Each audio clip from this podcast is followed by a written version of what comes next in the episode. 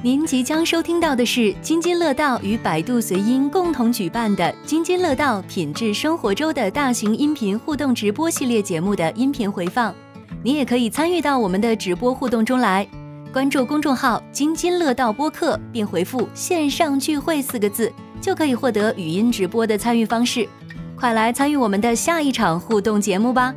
同时，我们和随音还为参与互动的听友准备了丰厚的礼物，欢迎来薅。好，那咱就正式开始吧。我看看咱群里，咱这个房间里有多少听友了？哎呀，不多呀，今天这个你们亏了，我告诉你们。比我想象的还多，我以为大家一听保险都吓跑了，不敢来了。对对对对，又没没打算卖你们保险，看把你们吓的。哎呀，考拉，等一会儿啊，先我们先做分享，然后再让大家举手发言。今天还是照样啊。呃，还是波波帮我们统计一下，今天所有发言的同学举手发言，而且并且发言的同学，上次只举手他也过来领奖，不像话啊！啊，所有那个发言的同学、连麦的同学都有奖品，都有奖品啊，是我们跟百度水银一起给大家提供的奖品啊。呃，那我就今天开始吧。今天我先介绍一下我们的这两位嘉宾。第一位嘉宾呢是王真，然后其实是我们之前有一期很早很早以前，我们其实是有一期本来呢想做一个系列节目，后来因为种种原因只做了保险这一期。他本身呢是一个呃，这是怎么讲呢？叫保险顾问还是叫理财顾问？这个这怎么说呢？算是。咨询 都可以咨询吧。对对对，他不是卖保险，你看你们别跑啊，别跑！哎，你怎么又少个人？哎，你别跑！哎，他不是卖保险的，他是教给你怎么买保险的，他不卖给你保险啊。这个，对对对，他是一个王真是一个非常专业的人士。为什么我这次请他来？因为最近我跟舒淇也在买保险，然后跟王真咨询了咨询，我觉得打破了我对保险的一些固有的印象。所以呢，今天想请请他来，把我们交的咨询费给大家分享一下，就不收大家的钱了，是吧？哎，然后另外一位呢是 C 哥，C 哥也是明天啊后天那个健身节目的嘉宾。然后今天呢，他先来乱入一下。为什么请他乱入呢？其实他在搞这个健身之前，其实也做过保险方面的工作，是吧？对。啊，对我俩当年在保险公司认识的，后来我才知道他是去卧底的。哦，哎，你是去卧底的是吗？我啊，啊，我不是一直在搞跨界吗？好吧，嗯，呃，聊聊吧。其实，嗯，来，就第一个问题吧。我我觉得这个问题。这个大家肯定很感兴趣。刚才我说了半天，王真不是卖保险。那你觉得这个顾问跟那个保险代理或者叫卖保险的有什么区别？或者说你给大家讲讲你现在在做的事儿是什么？呃，行，好的。首先是特别感谢朱峰和舒淇啊，谢谢他们的信任。我们之前因为他们家的事儿交流过两次。舒淇今天没有参加呀，参加直播，在楼下啃那个烤鸡架呢。嗯，好吧。对，但是也感谢那个 C 哥和丽丽啊，是他们把我和我的合伙人介绍给了朱峰，所以才有今天我们有机会在这个线上交流。呃，介绍一下我们吧。呃，先说我自己吧。呃，我是其实是最早我是因为买保险，我是二零一九年从外地来到北京之，啊，二零零九年，对不起，说错了，来北京之后，我是给自己家买保险，然后在买的过程中呢，就被我的那个 代理人给忽悠了，也 不能叫忽悠吧，因为我正好也有职业转换的需求，呃，也有说想要照顾孩子和家庭的需求，也有买保险的需求。后来我说，哦，呃，与其我找别人，不如我自己去学明白，我自己买也蛮好的，嗯啊，当时家。家里人不支持嘛，然后我爸就说卖保险是骗人的，呃，然后，呃，然后我先生就说特别焦虑，说你这下一个客户在哪？我说我不知道呀。他说不知道你去干嘛呀？反正就挺逗的吧。有这么一些呃过程，就是在传统的保险公司经历的这么一些过程，呃，后来经过自己的学习呀、思考呀，以及说我看到了很多保险业内部的一些。让我心生不满的这个情绪吧，然后后来我就呃开始做转型，然后做转型的过程中，就是我就想做一个独立的顾问，就是不隶属于任何一家保险公司，不隶属于任何一家经纪公司，我就是一个独立的，就是帮着大家去。呃，通俗的说，就帮着大家怎么去挑保险。然后咱俩是一伙儿的，我不是说要卖个东西给你，呃，初期的想法很幼稚，呃，然后在这个过程中就遇到了我现在的合伙人，呃，就是上次分享的敏娟张庄敏娟，清华大学的这个，这也很厉害，对，清华大学出来的，对对对，就特别有意思。我们团队现在两个清华的，呃，嗯一个北师大的，都很专业。对，这是一个我简单的个人的履历啊，呃，然后呃，说到说我们现在做的事儿跟其他的您在市场上遇到的代理人也好，或者经纪人也好，有什么区别？我觉得第一个最大的、最重要的区别就是说我们。的宗旨就是想做独立的顾问，呃，所以我们的身份定位是不同的。呃，就是刚才我说的，我不代表任何金融公司，也不代表任何的中介，我跟您是站在同侧的。呃，然后我们坚持的就叫以终为始。这个终是什么？这个终点是您的终点，不是我们。就是你建一个呃特别简单一个判断方法，如果有一个跟你谈保险的人一直在用，呃。我就第一人称，和顾问一般会用第二人称。啊，朱峰，你想想，我们在交的时候，我不是在一直问你们家的收入、啊你们家的负债 哎，对对对对对对对，啊，这还是一个呃蛮有意思的一个区别哈。所以我们的呃初衷就是一切围绕委呃围绕那个委托人的目标，因为定位不同呢，所以导致我们现在的研究的对象也有发生了变化。可能大家平常见到的人更多的，他会跟你讲，哎，这个产品特别好啊，他研究的是产品，然后我们最重要的是研究的是说，哎，这个财务安全隐患它是怎么形成的呀？它的原理是什么？它背后的逻辑是什么？咱们怎么去设计这个路径？然后我们沟通的主要是逻辑，呃，而且其实离这个产品越远越好，这样你的立场才够公正和客观嘛。当然，我们也有专门的产品经理啊，我们也在呃培养我们新一代的产品经理。因为我和庄庄，呃，你也了解，我们都是从保险公司出来的。其实我们在做顾问的同时，我对市场上的产品也是蛮了解的。呃，我也会帮你说的产品实际上是这些保险的产品具体的啊，具体的，对对对，具体的，嗯，什么什么产品，对你刚才提醒我了，我这个词儿用的呃不太恰当。我们现在要给客户提供的产品，更多的是咨询服务，就是不是呃具体的销售说，哎，这个这个什么呃某。个什么什么什么大病啊，特别好，你们问我意外不是的，我们最重要的是问诊。问诊之后，呃，您可以选择，比如说委托我们来开药方，啊，你说我我我我觉得挑产品也挺麻烦的，我也呃委托给你，然后也 OK，或者是说我咨询完之后知道我们家怎么配了，配多少是，嗯嗯是以重疾为主呢，还是以寿险啊什么？等到这些都弄明白了，您也可以自己去找别人，这个都没有问题的。嗯，对，大概我们现在做的这些事情，呃。就是大理上就是这么一个一个区别，我不知道讲清楚了没有？我觉得我清楚了，但是可能下面的听众一会儿可能会有问题，那没事儿，咱接着问下一个问题啊。可以哎，我特别好奇一个事儿，为什么大家对卖保险都特这么痛恨呢？还还有人说那个什么，就是保险买了也不赔，这个买了也也这个好多就是这种所谓拒赔的这种情况，说他都忽悠你的，他说保多少钱，其实到时候根本就赔不了，好多人这么跟我说啊。对，嗯，这个我可以先说一下，我作为一个在保险里待了呃保险业吧，待了呃十三年，然后认识 N 多这个卖保险的，嗯呃也然后也见过没有说一千个客户，也有八九百个客户这种情况，我可以稍微从我的角度啊、呃、说一下大家为什么反感保险，呃，然后一会儿大家听众也可以来吐槽一下为什对么。对对对，我觉得大家可以疯狂吐槽。对对对，呃，我觉得哈，就是说，嗯，呃，我我先表明我一个态度啊，我绝对没有说呃讽刺呀，或者是说对我以前的这个老朋友呀，或者对我老东家有有任何的这种不满情绪，我还是特别特别感感激我的主管把我给忽悠进来，然后对，要不你根本就接触不到这个行业，是吧？对对对，因为我以前也特别反感保险，我家小孩出生的时候买第一份保险，后来给退了。因为就是特别不专业，我我我自己学完之后去看，哦，我觉得它完哎全，不你给大家传递了一个非常重要的信息，是保险可以退。啊，对对对对，嗯呃，这个我后面可以再跟大家说，是可以退。但是你要承担的就是经济的损失，因为我当时交了有四五万吧，我退完退了两万多吧，两三万吧，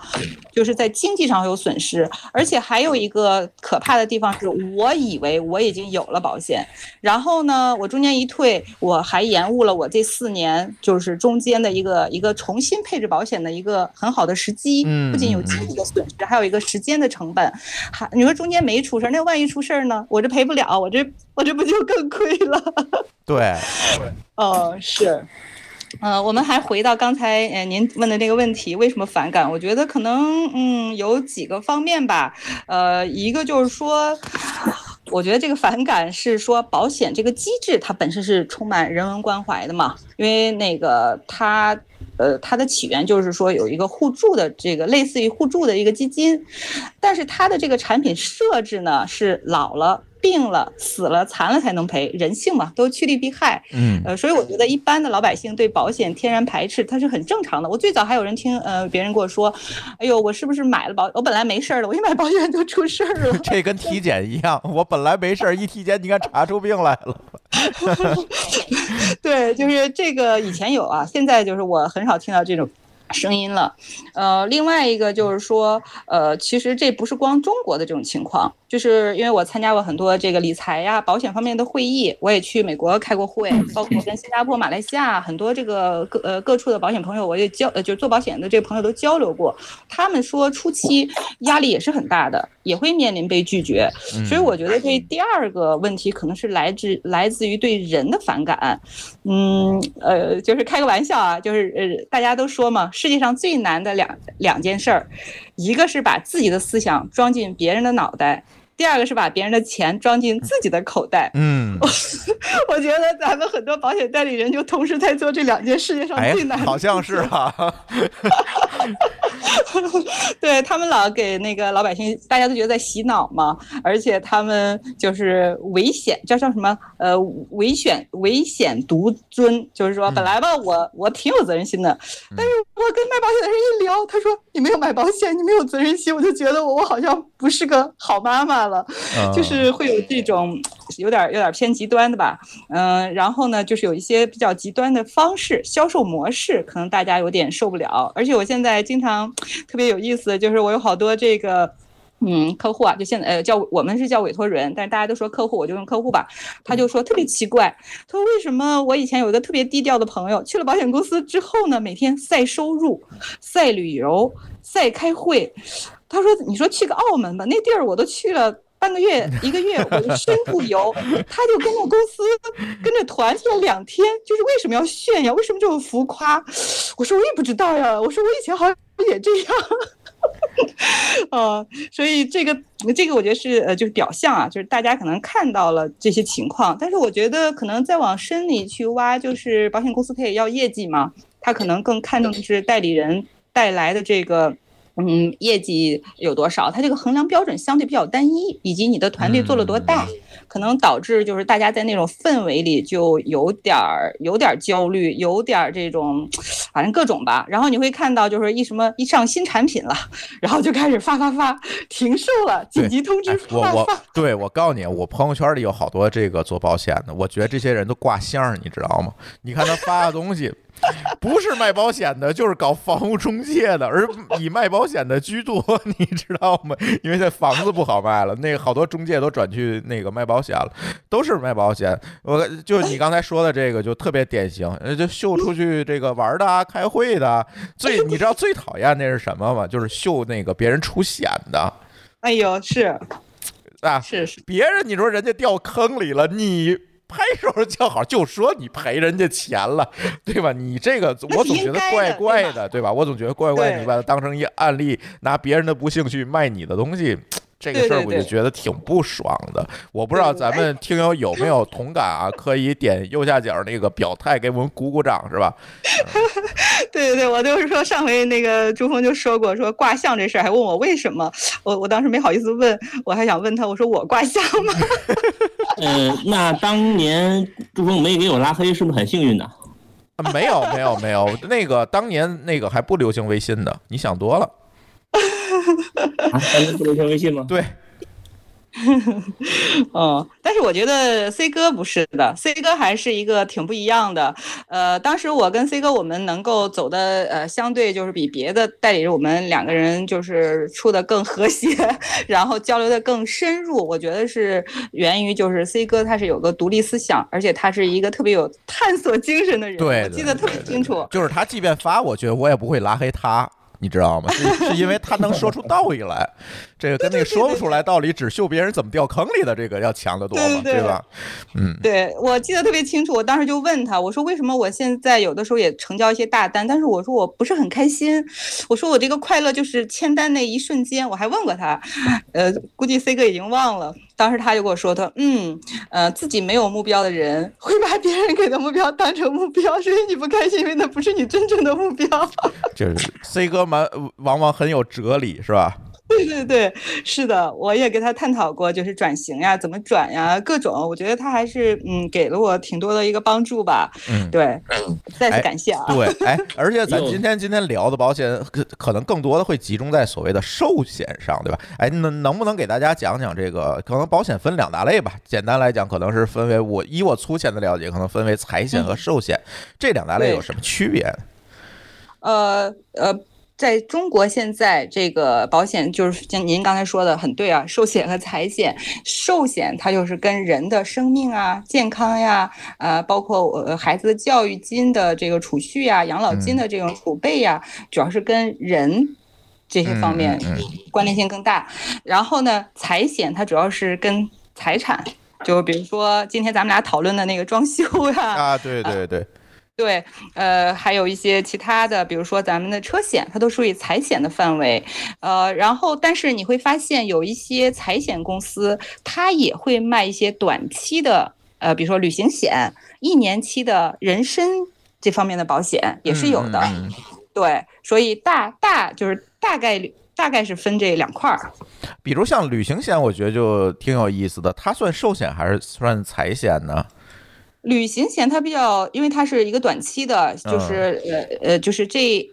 两类保险公司都有的卖，但是你会发现，就是说像友邦啊这些，呃，它是以重疾险这种长期的、终身的保险作为它的主业主营业务的，它在这方面就很弱。因为我以前跟有一家那个一家企业在做这种他的员工出国的这个旅行险，我就发现友邦的就不如我在美亚买的财险的个配置更符合这个客户的诉求。呃，但是像平安这种大的呃金融。巨头它的产品线很丰富嘛，因为它财险和寿险都有嘛，嗯啊，所以它的产品也是很丰富。但是不管怎么说，我们回过头来还是要看我们自己的诉求，呃，然后看那个你买的那个保险的条款。举个特别呃直接的例子吧，我们不说那些专业的术语，呃，我去年不是去加拿大了，因为疫情，我的那个直飞的机票就被取消了。嗯，我当时给自己和孩子，我是买了一个叫做旅行险，对，对我买了个旅行险，里面主要是以身故，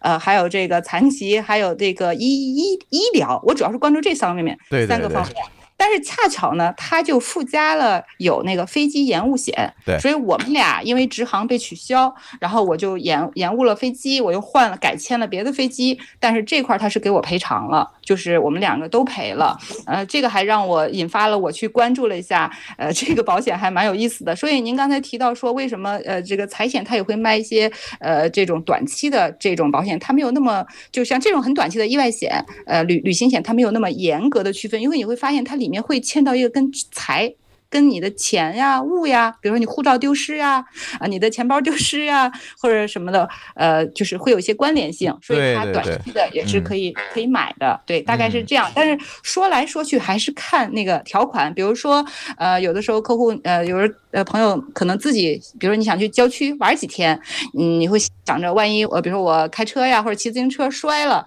然后你会想着说我买个短期的这个旅行险。但是你一定要看条款。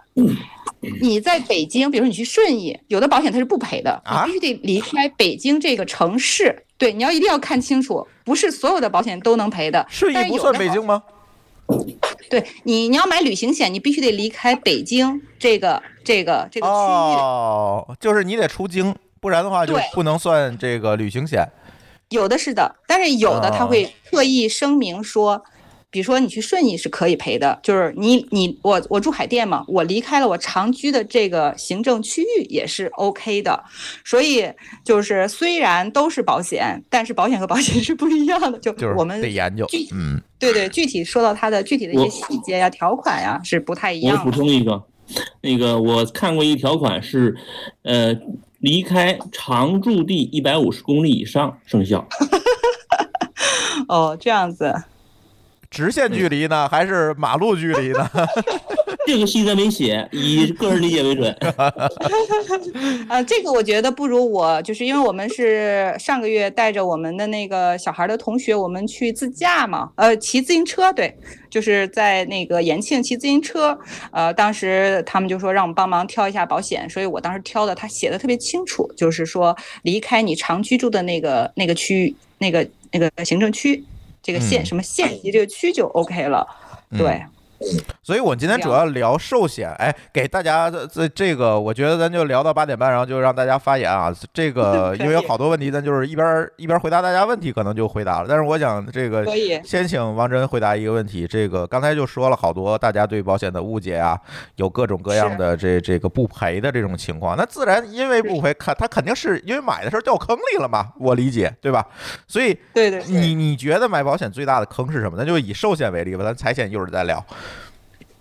呃，就是因为我主要是做呃人人身方面的这个寿险嘛，嗯所以在这方面，嗯、毕竟十三年了，还是见的 挺多的，奇各种奇葩。我觉得比较大的坑，对，刚才说到那个保险骗人，呃，我稍微补充一点再说坑啊，哎就是嗯，保险骗人，其实我觉得大家。可能遇到的是两种情况，一种情况就是咱买的东西没买对，比如说我买了个意外险，但是呢，我最后可能是因为感冒发烧导致我住院，我是因为生病去理赔。那么在保险的定义里，它有意外和疾病两个完全不一样的概念，就是我产品买没买对嘛，不符合这个理赔条件。嗯对，那么。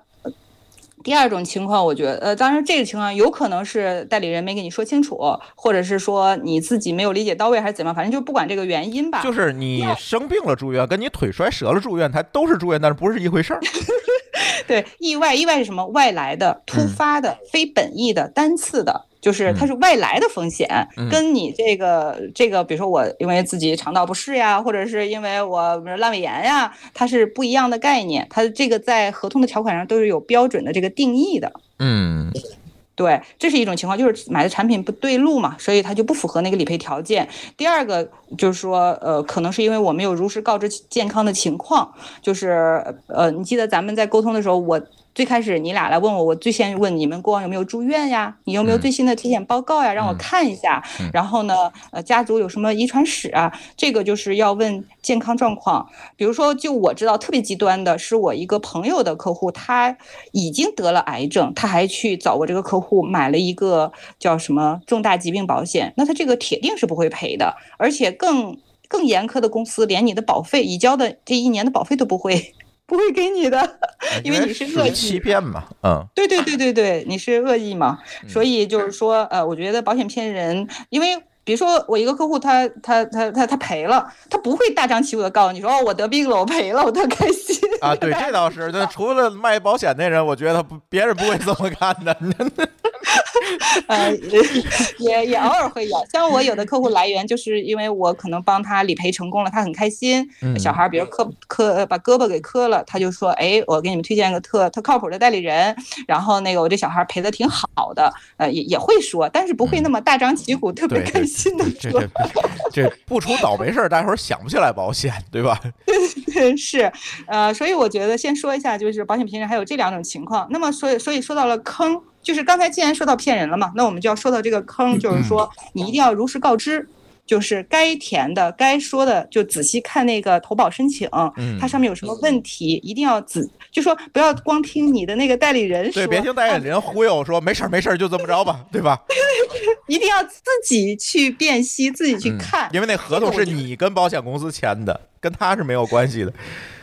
哎，对啊，是啊，因为最终我们不管怎么样吧，这个事儿是自己家的事儿，而且到时候万一理赔都是大事儿，你说到时赔不了呀，或者出现这种各种坎坷，就挺难受的嘛。嗯说实话是这样的，所以我觉得第一个坑一定是说不要听说，呃，听别人说啊，这个不用说没关系，就是尽量的自己把那个，他是在合同出来之前就要填那个投保申请嘛，里面有健康告知呀，你近期有没有什么出国的意愿呀，你什么要外出呀？你看我最近我的一个朋友遇到的就是他的那个小一个小朋友要投保，但是他九月份就要去美国，后来保险公司就给他延期了。因为那个美国现在新冠比较严重嘛，啊所以是高风险嗯对对对，所以很多情况就是要根据个人的具体情况，然后呢。嗯，就是该如实告知的，你就一定要如实告知。我觉得这个是特别的重要。嗯，然后呢，再说到再往下，就是如果你能运气好 找到一个靠谱的这个代理人也好，经纪人也好，或者像我们这样顾问也好，其实很多坑他会告诉你嘛。我觉得这个，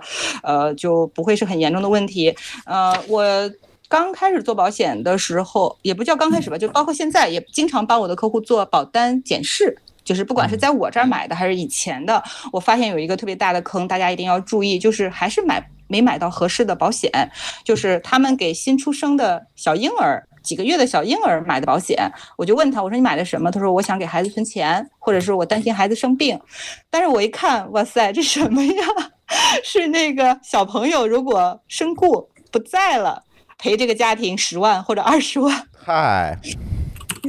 就这个是特别多见啊，然后我就不说是哪家公司了，就是他们家那产品，我看我就头大。就是你要买这类，就是以死亡作为给付条件的，实际上是应该给，就是这个家的经济支柱买，而对这个很好理解嘛，这件事儿，对吧？你谁负责这个家的主要的这个经济的来源，你给谁买保险嘛？对对对啊对，所以就是说坑呢，我觉得就是说，嗯，最好找一个 靠谱的人。第二个呢，就是如实告知，然后第三个呢，一定要自己。仔细的去看一下，其实那些条款，你说复杂吧，也没有那么复杂。一会儿我可以大教大家怎么去看条款，不管是人寿的呃这个呃保险的保险单的条款，还是寿呃车险的呀，或者什么，你今天给我看那个财险的，财险的实际上哎我觉得、嗯对，作为我们有一定这个知识水平的，然后我觉得看那些条款，你仔细去房间内的每个人都能看得懂，大家放心吧。啊，呃，对，但我有朋友特别逗，就说每个字我都认识，放在一起我就不认识了。对对，所以我觉得大概就是这样吧。而且我是十分的，虽然我知道，就是咱们可能来听课的这些听友也好，还是我身边其他的，不管是互联网也好，IT 业的，因为大家咨询都很多嘛，而且知识水平都很高嘛，有的时候自己也会在网上。呃，比如在支付宝呀，或者在什么哪儿，就是买那种就是推推送的那些保单。但是我还是十分的建议，嗯、你身边如果有懂行的朋友，或者说对这方面有研究的，比如说 C 哥，哎，你对，让他帮你看一下，因为有的时候你咱没有发言的同学先静下音，一会儿我再教你们，好吧？不然的话有声音。嗯，好的，就是我觉得还是最好找个人帮你看看，别到时候该告知的呀，该该说的你都没有说，到时候理赔的时候出麻烦了，然后就自己也挺难受的。嗯，还有就是说我到底买多少，是吧？我应该怎么配？然后我身价值多少钱？哎，那我家里预算只有这个你一会儿一定得好好给大家讲。就上次填那个表，简直是拷问灵魂，你知道吗？我从来没见过这么给我咨询保险的。没问题，没问题。我我嗯我觉得，其实我也想给大家分享的就是这种逻辑，还有就是说我、我们要往往往往后倒嘛，就是我为什么要干这件事情？我如果干这件事情，对吧？它对我有什么好处？它我我要付出什么样的成本？那最后我应该怎么去安排？比如说我只有五万块钱的预算，那么我们一家。五口、六口、七口，我这个钱应该怎么配置？放在谁头上多少，是吧？保额呀，或者具体的产品呀，我觉得这个就是说一步一步的去把这个倒清楚。嗯，但是我觉得，与其您自己学花那么长时间，还不如找我们直接问最对简单。对，我我觉得是，哎呀，反正我就本着这个理念，对吧？我自己研究，万一有点没研究对，我掉坑里，何必呢？浪费钱，浪费人。对，嗯，对我就为了学这玩意儿，我花了一年半。嗯，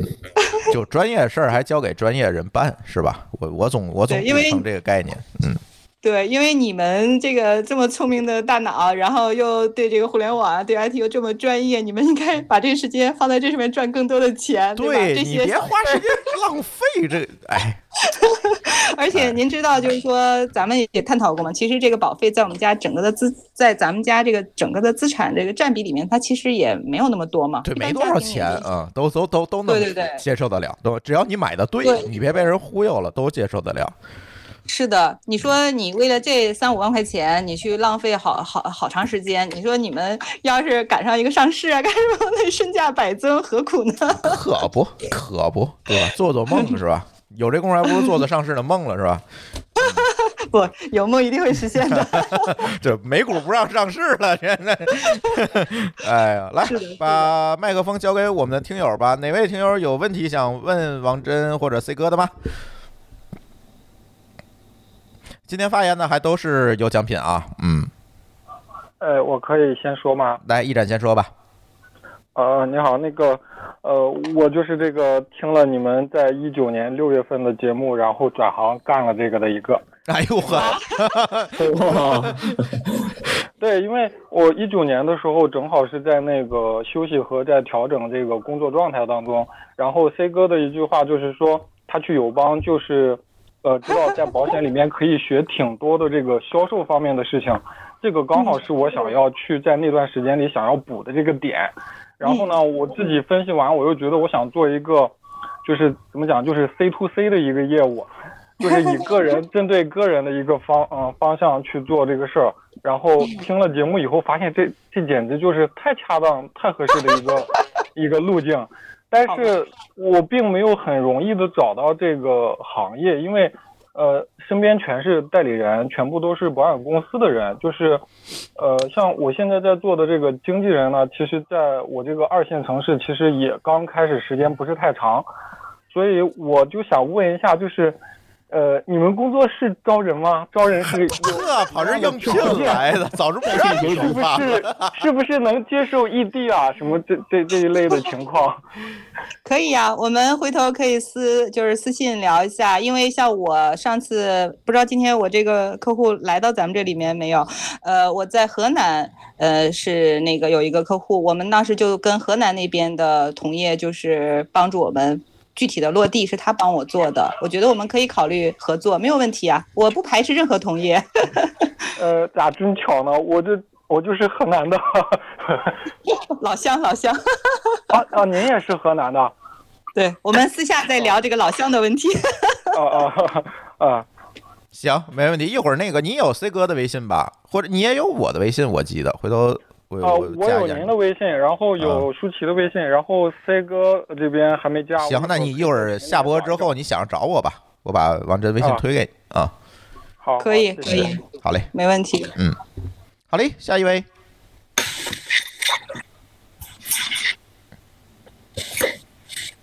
喂，冬雪冷同学，哎，我哎，跟老朋友们又见面了。那个北京出了一个金惠宝，今年又出了一个惠民宝，什么两个，给我搞得特别不明白。哦，李阿姨呀，哎呀，我得听声儿啊，呵，嗯哎呀，啊，对，现在有那个普惠保险，天津其实也有，对，这个可以让王真给大家聊去年还有聊啊。去年北京还有一个金惠宝，这俩有没有覆盖？我找好几个人问都没问着，我打四零四零零零七六幺七那个我也打不通，老占线。嗯，这个问题非常好。这个问题非常好嗯，对嗯，但是我不知道这两个有没有覆盖。像我们的话，应该是两个都投，我觉得冤得慌。这么多干嘛使啊？有什么用啊？投一个我觉得就可以了，但是投哪个好我不知道。哦，您问的是具体一个就是金惠宝这个呃这类产品的问题是吧？呃，就是北京一个是金惠宝，一个是普惠宝，是两个，一个是九十多块钱，呃，一个是八十九块钱，一个是一百九十五块钱。嗯，呃，这个具体的产品我只能大概先跟您说一下，因为是这样的，这次咱们那个北京新出的这个产品，我是呃委托我们团队另外一个专门的做做这个产品研究的小伙伴儿，他去研究的特别清清晰，就是包括里面的细节啊条款，我们还专门做了一次答疑的呃这个答疑的群，给大家就是呃回复问题，呃，所以我这边儿我自己是大概了解一下，有些细节我怕我给您说错了。咱们私下可以再聊，我就大概齐跟您讲一下，好吗？啊啊啊！呃，是这样的，就是嗯，这次北京推的这个产品，呃，它我看了一下它那个条款，您稍等啊，我现在打开看一下这个条款。呃，它主要呢，呃，我身边的朋友还是看自己的需求吧，像我的客户群里面已经。有了百万医疗呀，呃，有了这个，比如说高端的这种去可以去私立医院的这些医疗的话呢，呃，这个我就建议他们暂时可以不用买，因为他们已经拥有同类型，因为它跟百百万医疗有点像嘛，已经拥有同同类型的这个呃这这这个保险了，呃，如果是过往有病史，然后买百万医疗什么的不太好买的，但是又有这方面需求的，我比较建议可以优先考虑这个产品。我说的意思呀，就是像我们退休的人，或者是呃有有都有点基础病，有点什么血压高啊，那个血脂高啊，或者是有的人有糖尿病啊，就像这种人是应该买这个呢？就这两个是应该买一个还是买两个？还是不可以不买？两个。呃，如果您有这个，呃，就是说，比如说咱们社保报完之后，还有一些费用，希望就是二次报销的，就可以买这一类产品，都可以买。第二个就是说，呃，您之前说那个就是九十多块钱那个产品，我不是特别了解，您到时候把条款发给我，我帮您看一下。这次一百九九十多这个，我自己是准备买，因为我去年做过一个小手术，那么我别的呃医呃就是我自己有一个医疗险，但是我还想再补充一个，呃，就是我我是考虑到续保的问题啊。啊，所以我是准备再买一个这个一百多的。第一个，我觉得这个价钱很便宜嘛。第二个，就是像我这种已经有点病史的，我再买别的保险，可能核保上有点问题，我先做让它作为一个补充。所以我觉得具体还是要看您的情况。呃，第三个，这个保险它是有起付线的，我不知道您就是说研究那个条款。我知道了，我知道了，就是说那个没病的是报百。百呃四万以上开始报，有病的是三万多就开始报，差一点儿，差几千块钱。嗯，我补充一句吧。去年的那个呢，说的是癌症保险，就是得了癌症给你报。对对，它不一样，这个是住院，这个好像包括癌症吧？我那天住对，这个是住院。呃，癌症的那个九十多块钱那个保险，它的面儿更窄，它只管癌症。啊，就是，我就说是不是这个覆盖上那个了，那个就不用买了，光光买这个就完了。这两个里面您选一个可以的，但是具体的等我回去再好好的研研究一下，或者让我们那个产品线的那个经理再看一下，我们到时候给您更准确的回复。我来补充一下吧。行。呃，是这样的，那个，呃，前两天呢，刚好有同事问我这个叫金惠保，对吧？啊，对，就是就是这个金惠保，我刚刚看了一下这个这个条这个这个内容，呃，他问我的应该是金惠保，呃，我大概把条款也过了一遍。金惠保呢，就是像王真说的，特别像这个呃百万医疗这种保险，它的主要差别就在于起付线很高，它是对于有社保而且有一定的这个呃门槛儿的这种这种叫什么商业保险这种人的一个补充。对啊，刚才那个李阿姨提的是说啊，对于我们这些有基础病的该怎么怎么样？其实对于有基础病的人来说的话，这是非常好的一个产品，因为是说它管的是住院。嗯，就是说一旦我们这个基础病发现发生一些什么情况了，那住院的话，它是前后理赔的都比较好，而且是它有一个起付线嘛。那实际上在我们医保覆盖范围之内，我们的日常的医疗费用。是可以覆盖到的，然后呢，这个费用呢是在呃社保之外补充的部分。对我这个我知道，嗯啊，这对这个是是呃比较好的。然后刚才您说的那个普惠保，呃，它不是定向到癌症了吗？那这种这种保险呢，其实对于家族里边有有一定的这种呃癌症史的，比如说。这个某个亲戚之前得过什么乳腺癌，或者是某个亲戚是因为什么这个癌症走的，家里有这种疾病史的，跟自己的关系又没有特别近的，那可以考虑优先投保那个呃普惠险，因为毕竟风险比一般人要高一些。但这个事儿在保险产品的这个条款上来说，又不是一个约束条款。还有一个那天那个社区有人来那个进行科普来的，我就问他了，我说这个上面是谁？他说这个是社保局的，去年那个是，去年那个是哪个局的呀？民政局的，去年那是民政局支持的，今年这个是社保局支持的。我说怎么两个证弄的还不一样啊？两个东西，我我后来打听了打听，倒是行，我就基本就明白了。完了，我再等等你们有没有别的新的不同的意见的话。对，没事儿需要的话可以单独就是呃出一个我们这个保险行业的人对这个保险条款的解读。嗯，对，可以的嗯。我到时候可以让我们那个产品线的经理单独就是把这事儿给这个给给咱们这位朋友讲清楚。好嘞，谢谢，嗯，嗯，好谢，谢。还有其他同学要发言吗？啊，有的有的好的，啊，你好主持人，然后你好王真老师和 C 哥哈，就是这样子，就是我人是在深圳这一块，然后呢，就目前的工作的话是做房产这一块，然后目前就有朋友想推荐，就是说保险这一块啊，然后比较有朝阳性，然后想我，我也这怎么都是要入行的呢？听上去，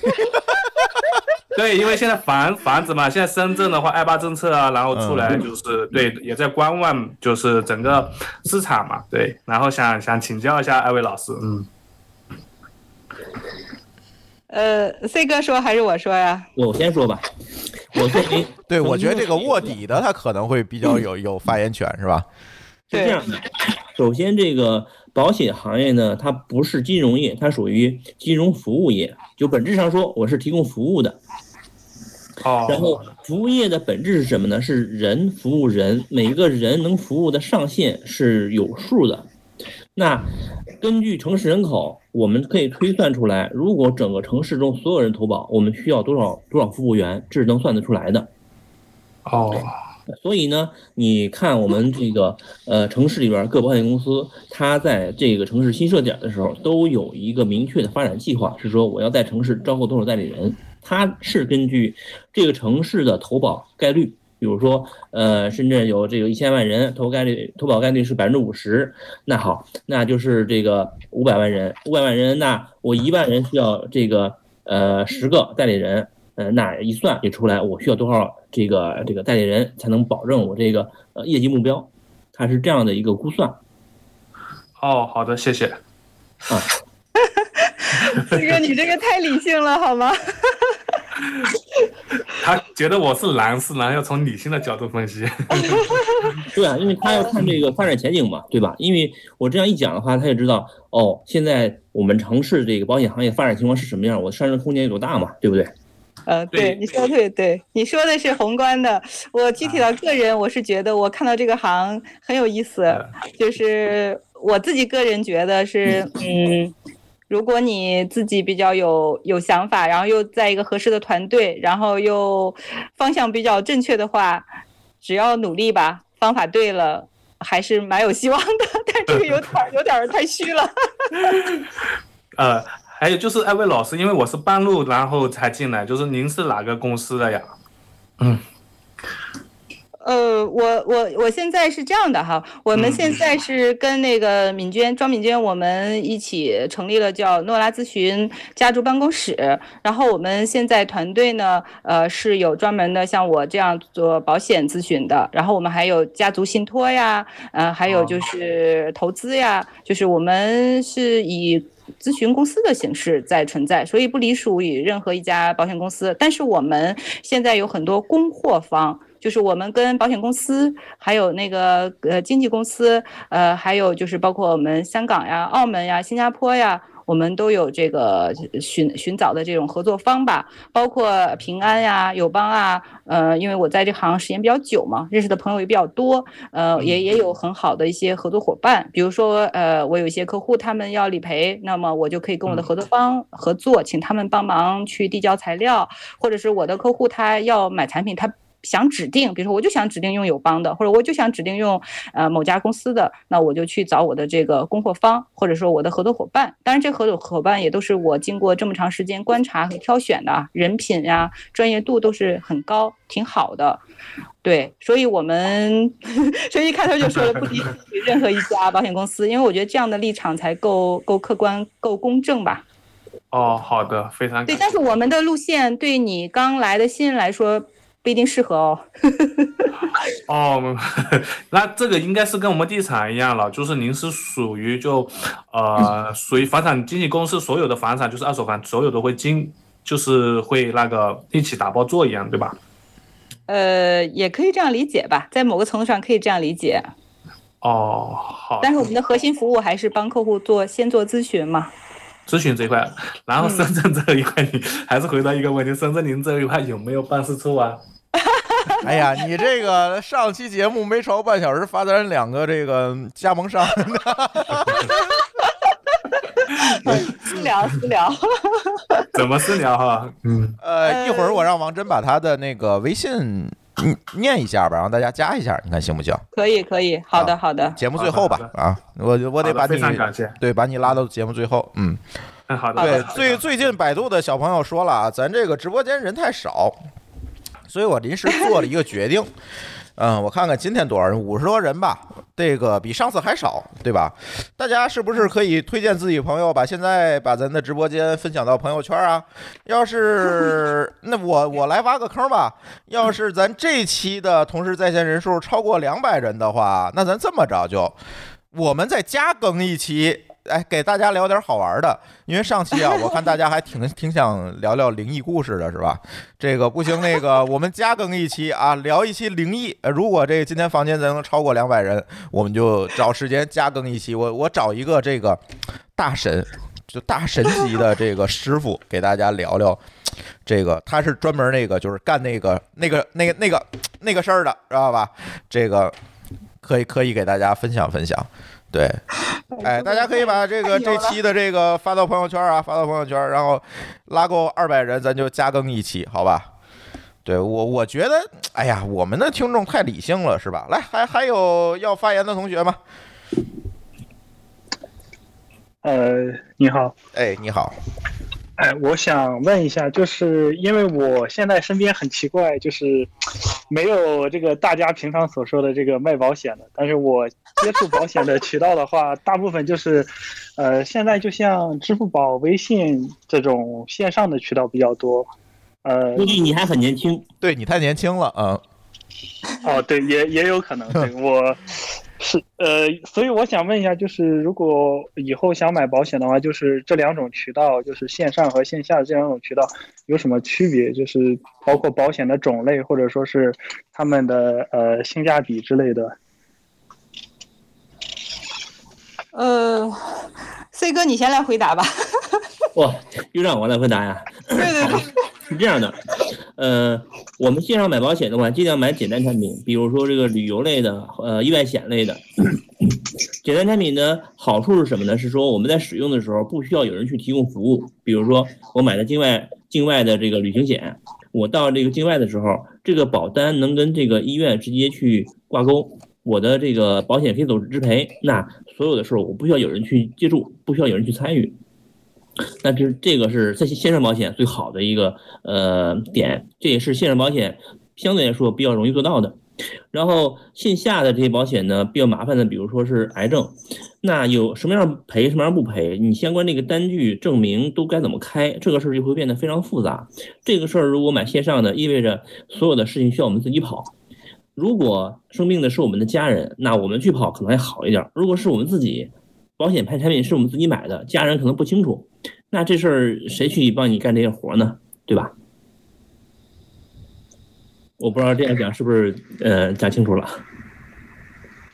呃，好的，谢谢。那但是我看就是现在好多这个线上的保险也有这种，比如说像呃医疗险，就是之前比较火的这种百万医疗险之类的。我想问一下，这种产品的话，呃，按您的说法，是不是最好也是就是在线下购买这种比较好一点？嗯，最好线下要有，因为是说，呃，即使这个代理人不是说这个这个，呃，我们买信任保险这家公司的，对吧？我们在他那儿有产品，那理赔的时候让他帮我们这个这个搭把手，帮我整理一下单据，我觉得还是可以的，对吧，王真？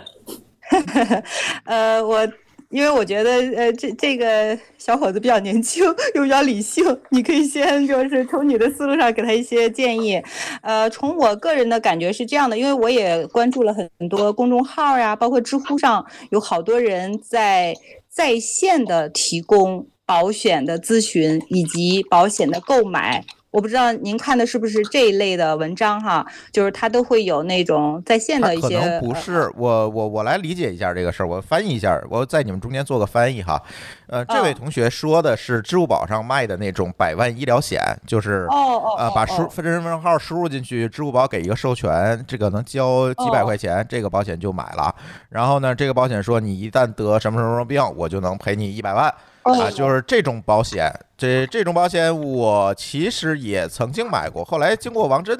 跟他讨论之后，我但是他没有直接提这样一个产品啊。但是我根据王真给我的分享，给我传输的这个信息，我进行了一定的加工之后，我发现这里是有一个比较大的问题，就是这个告知问题可能是一个坑。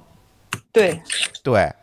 我我我猜这位朋友可能是问的是这样一个产品到底有什么风险或者能不能买？对。呃，如果是这样的产品，就是但凡是呃呃是这样的啊，我先说健康告知的这个坑，就是意外险相对买起来比较简单。就是磕了碰了摔了呀，这种他买的时候健康告知，在在线买的那些产品健康告知都特别简单，你就可以去挑你觉得比较适合自己的。呃，但是里面也会有刚才咱们提到过的，可能有一些限制，比如说有些极限运动它是不能赔的啊，那么就是要自己去看清楚。呃，还有就是说，嗯，服务的话，我觉得现在只要你自己。自己觉得不麻烦，比如说在线，或者说你快递把资料寄寄给对方指定的这些呃他的他的那个呃理赔处呀，也也是 OK 的。呃，但是像健康就是那个叫什么医疗保险，呃，像百万医疗呀这样的，以及说重大疾病这样的保险，还有寿险就是死亡这以死亡作为给付条件这样的保险，它是有呃健康告知的。有的时候那个健康告知它它隐藏在那个后面。对对对对，那个支付宝上很多都是藏在后面。对，嗯，对对对，你就看不着，就是你没看见，然后他他你点的时候，呃，可能就看是正常的，但是呢，呃，但实际上是有一些告知的，因为这个我帮我的有个客户超重嘛。将近两百斤，严重超重，啊，然后他爱人想给他买的时候，我们俩就在那找这个超重这一项就没找着，就从头到尾全部搂了一遍，最后才发现了，就是有一个地方是跟这个体重有关的。那这个就是一个呃，如果你不告知，到时候可能就会比较麻烦。包括以前曾经有过一些手术呀，或者有一些住院的，但是嗯，这个听众比较年轻吧，就可能还好，真的还好就。对对对对，但是是又这又涉及到一个话题，就是说，嗯，保险公司说的健康和我们平常理解的健康，它的标准可能不太一样。比如说我们那个呃甲状腺结节呀、乳腺结节呀，你去医院的时候，医生看了他就说没事儿。但是如果是在买保险的时候，经常基本上这种情情况很容易是这个责任会被除外。就是甲状腺如果患病了，它是除外的，或者呃嗯，就是有问题的这部分呃出问题，它是不保的，所以这个就是有一个概念上的问题啊。所以我不知道刚才那个，就是我觉得刘策刚才说的很对，就是如果不牵涉到未来的服务啊什么，你自己买了也就买了。但如果牵到有一些里面健康告知需要有人提醒你注意的一些点，以及未来可能会涉及到这个是呃售后服务啊，那么就是最好是有呃更专业的人士来给你。你沟通，而且像我们的服务不是一次性的，呃，像我跟我的客户都是约定，呃，因为我们围绕的是家庭，你的这个理财目标嘛，你的目标肯定在变。比如说现在这个这个听友可能我不知道现在几个人啊，比如说是一个人，那未来可能是两个人，那在未来三个人、五口人，嗯，五口人才能达到标准的。对，这个家庭责任也在变，那他的目标就会变。目标变的话，那我们配置的产品什么都要变。所以我们提供的其实是一个长期的呃、不是说一次性的，可能每年呀，或者我们约定每两年呀，我们见面，大家都沟通一下，沟通什么，检视什么，沟通的是财务目标，检视的是说我现在我之前做的这个安排要不要随着我的这些目标变化而进行调整，所以嗯，就看这个呃这个听友他自己的一个诉求吧，看你自己的一个需求。而而且我再补充一个吧，就是淘宝上的啊，支付宝上的那个百万医疗险有一个问题，呃，我应该是大概看过那个条款啊，呃，是它只是一次给付。嗯，你现在比较年轻，如果真的一旦出险，别管是赔了多少钱，你后面再买保险可就买不了了。哦，这个我我我没在网我我没在那上面买过，所以我没，有所以对王真，你可以做一下功课。年轻人买保险可能还要考虑一点，就是因为你的人生道路还很长，对吧？嗯你可能会多次生病。那如果你保险买不好的话，会有可能你一次就全把你的 buffer 用用干净了，就麻烦了。嗯对，还有会会存在这个问题。我我我研究一下支付宝和微信上买买保险的这个流程。支付宝那个支付宝上那个百万医疗卖的特别火啊、就是很多年轻人都会去买，但是我觉得大家可能还是要看好条款，做做一个比较。嗯，是因为我们现在你知道我们内部分工有点细嘛，就是有很多产品啊什么的，我们是交给产品助理和产品经理去研究的，所以我是大概的这个方向我知道，但是细节还是要再仔细去看一下。但是没有关系了啊、反正这个问题我记下来了。OK，好，嗯，那这位同学还有更多问题吗？有补充的问题吗？如果没有的话，咱可以换下一位。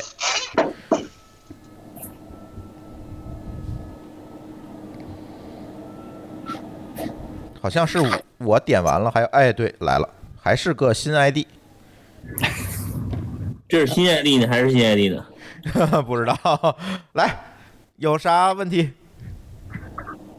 哦，能听到哈。能听到？呃，各位好，我这个就是有个问题，就是之前，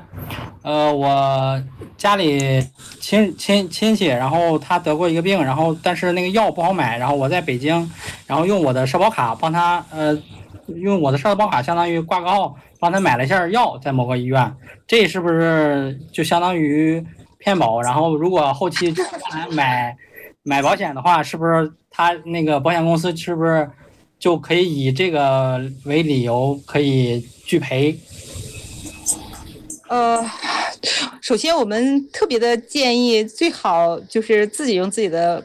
社保卡、医疗卡，不要借给别人啊。这个就是这个小伙伴以后记住，尽量的就是别干这个事儿，因为会影响你自己的这个这个这个记录。呃，然后你说一定会有影响吗？这个也，嗯，不太好说。为什么呢？呃，首先是看你买的什么样的一个产品，就是具体的啊，就是保险产品。呃，但是呢，比如说你买的是个意外啊什么的，跟这个药它关联性很，就是不是那么强。呃，那这个理论上应该是没有问题的。而且像我理赔的最多的就是意外嘛，百分之八十都是意外。呃，意外的理赔都特别快。呃，那个保险公司也不会去做一些调查，就是这这是我我见的比较多的，呃，但是未来如果你呃买保险有健康告知这一块儿，具体情况具体分析吧，就是要看你买的是哪类产品，然后你买的那个药，你替别人买的药是哪方面的，跟那个健康相关的，啊、反正总而言之是拿自己的社保卡借给别人是一个。对自己来说不太合适的 行为。嗯，我来补充一下吧。呃，是这样的，呃，咱说严重一点啊，保险公司呢会担心这样的人会骗保，因为这这个行为，呃，诚信表表层来看的话，是我们是在帮人，但是在这个呃医院或者保险公司来看的话，你可能存在一个欺诈的行为，嗯、所以这是一个风险。然后在对距离我到我们自己个人买保呃投保的时候来来看呢，呃，这里边就存在几个几个情况。第一是我投保的时候健康告知，我肯定是说我没有这个病史。如果保险公司查到我开过这个药，呃，首先我们要承认我确实买过这个药，我可以去做体检证明我没有这个病。其他的过多的就不要讲了，然后尽可能把这个情况跟我们的代理人讲清楚，呃，让他在内部进行沟通来判断我们怎么做是合适的。哎，对我我特别，同意。但是这个结果是不好不好说的。嗯对，这只能说当时太年轻，啥也不懂，不懂事儿。后来也是，后来之后听听跟听咱们的播客，然后才知道这个情况，然后才了解到这个东西。嗯，嗯，对，如果时间足够长，这个记录查不到了，那是最好的。哎，对对对，这是最好的。啊，这呃，C 哥，这个你说的足够长的这个尺度，说几年还是各个保险公司不一样，跟你投保的时间点可能也有关系。跟你参保的医院和地区也有关系。对，呃，对我像我曾经有一个客户，但是他那个保额比较高，他要做个千万级的呃保额，呃，那到这个呃超过三百万，那么保险公司就会再保险，就他会找再保险公司帮他分分担这个风险。当时我们就是如实告知了之后呢，呃，过了两天，那个就电话就打过来说说这个客户五年前曾经在一家呃比较知名的医院。呃，门诊看过一个什么什么，呃，这个就问我们当时的具体情况，把我们客户吓一跳，五年了，然后都想不起来了，想了很久，后来说哦没事儿，当时只是看了看，没有再做进一步的进一步的检查什么的，而且是很很很小的，没有什么大的问题。所以就是说，呃，我们现在得到的信息是说，门诊的资料它会存个大概五到十年吧，呃，住院的资料可能时间就更久。呃，所以你说一定要给一个明确的时间嘛，也也不好说。但是如果时间够久的话，也许这个记录可能就不太那么容易查到。但是也跟比如说，呃，其他一些相关的因素，比如说因为这个客户买的额度特别高，那么在保险公司就会去调查，而且他们。保险公司和再保险公司有很强的能力，各种调查，包括你曾经体检，就是我们有的时候觉得体检公司，比如说慈铭啊什么，是不是也查不到？还真还真不是的。另外一个就是保险公司什么时候会去调查？嗯，就是当你刚买完保险，比如买了一年两年就出险了，或者你的金额特别大的时候，他就会开展这个调查这个工作了。嗯，而且他们的能力是很强的，有的时候自己去调查，有的时候是第三方，对，就各种情况都会有。嗯嗯，明白了，谢谢谢谢。然后刚刚才涉及到这个调查，我是突然想到一个问题，就是说是是就刚就如你刚才举例思明那个体检，按按理说这个应该是个人隐私嘛，他们这个调查是不是是 对吧？你放心，如果你买保额够高的话，他会让你签授权的。对，呃，不是的，那个 C 哥，现在是在你现在投保的时候写那个投保申请书的时候，呃因为现在不都是电子嘛，很多人都拿着 iPad 呀或者手机让你签嘛，它其实后面有一堆那种小文件附加的点点点的文件，可能客户都没看就点点点就确认就就提交了。其中有一个就是说，当你出现什么什么问题的时候，保险公司有权利去做这些方面的调查。就是授权书对提前让你签好我说的就是授了。权嘛，授权调查嘛。在你投保的时候，不管你买多少额度的保险，在你投保那个时候已经有有有这个授权书在里面了，还有风险提示啊。你不你不授权，其实这保险连卖都不会卖给你的。对，它是必须要。对，好，谢谢谢谢，我没问题了。嗯，好，谢谢。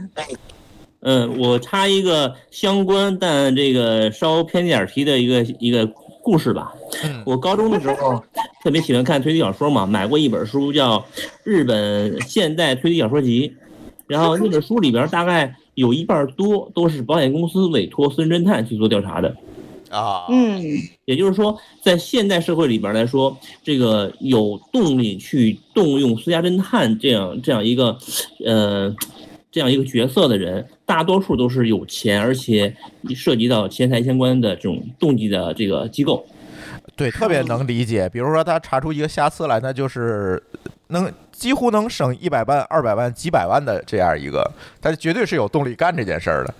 对，呃，在那个年代，日本这个有相当多的人是，呃，到老了，但是没有钱，他就想靠自己的寿险给孩子的这个这个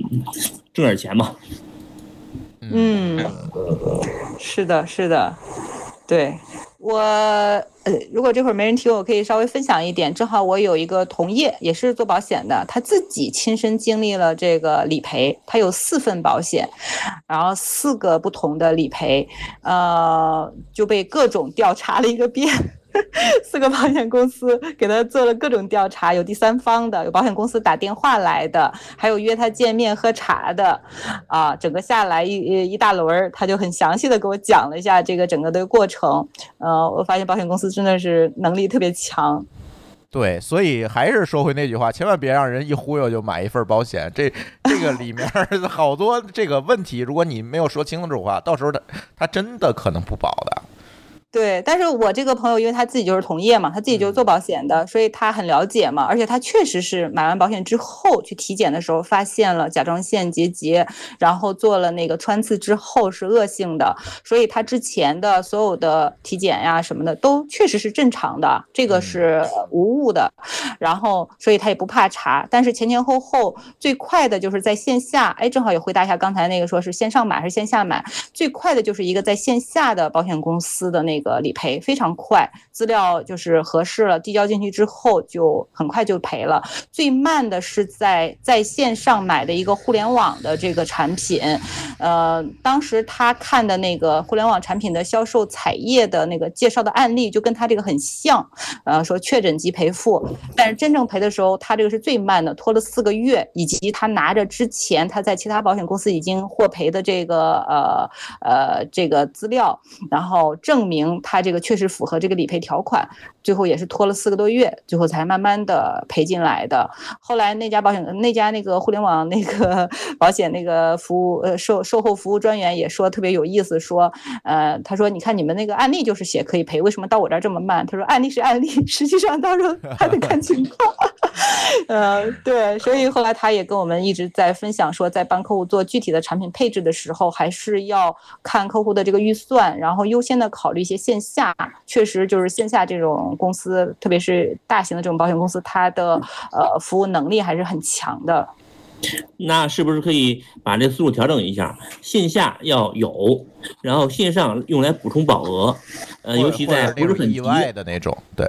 对对对，我现在基本上是这样的。我的思路就是说，呃，在非标准体，就是说过往有一些呃，比如说体检的时候有一些小问题呀，或者过往有个住院史的非标准体，一定要在线下投，因为你在线上一旦如实告知，呃，一旦健嗯健康告知，几乎很难核保通过，而且会留下说我曾经被拒保的这些痕迹就。就没意思了嘛，所以我们就就是说尽量的去就是走线下，然后走体检或者提交报告，就是通过人工核保，而且人工核保的时候，我们会同时在好几家保险公司同时申请，然后我们那个也会跟保险公司的一些呃专员去进行私下的沟通，而且提前也会去了解这个整个的状况啊，所以就是说。对非标准体，我们是我十分建议在线下做，而且呃，我们也有一套流程，嗯，去可能减少体检的次数，然后争取让他呃，就是核保的结果也比较满意，就是可以有更多的选择嘛。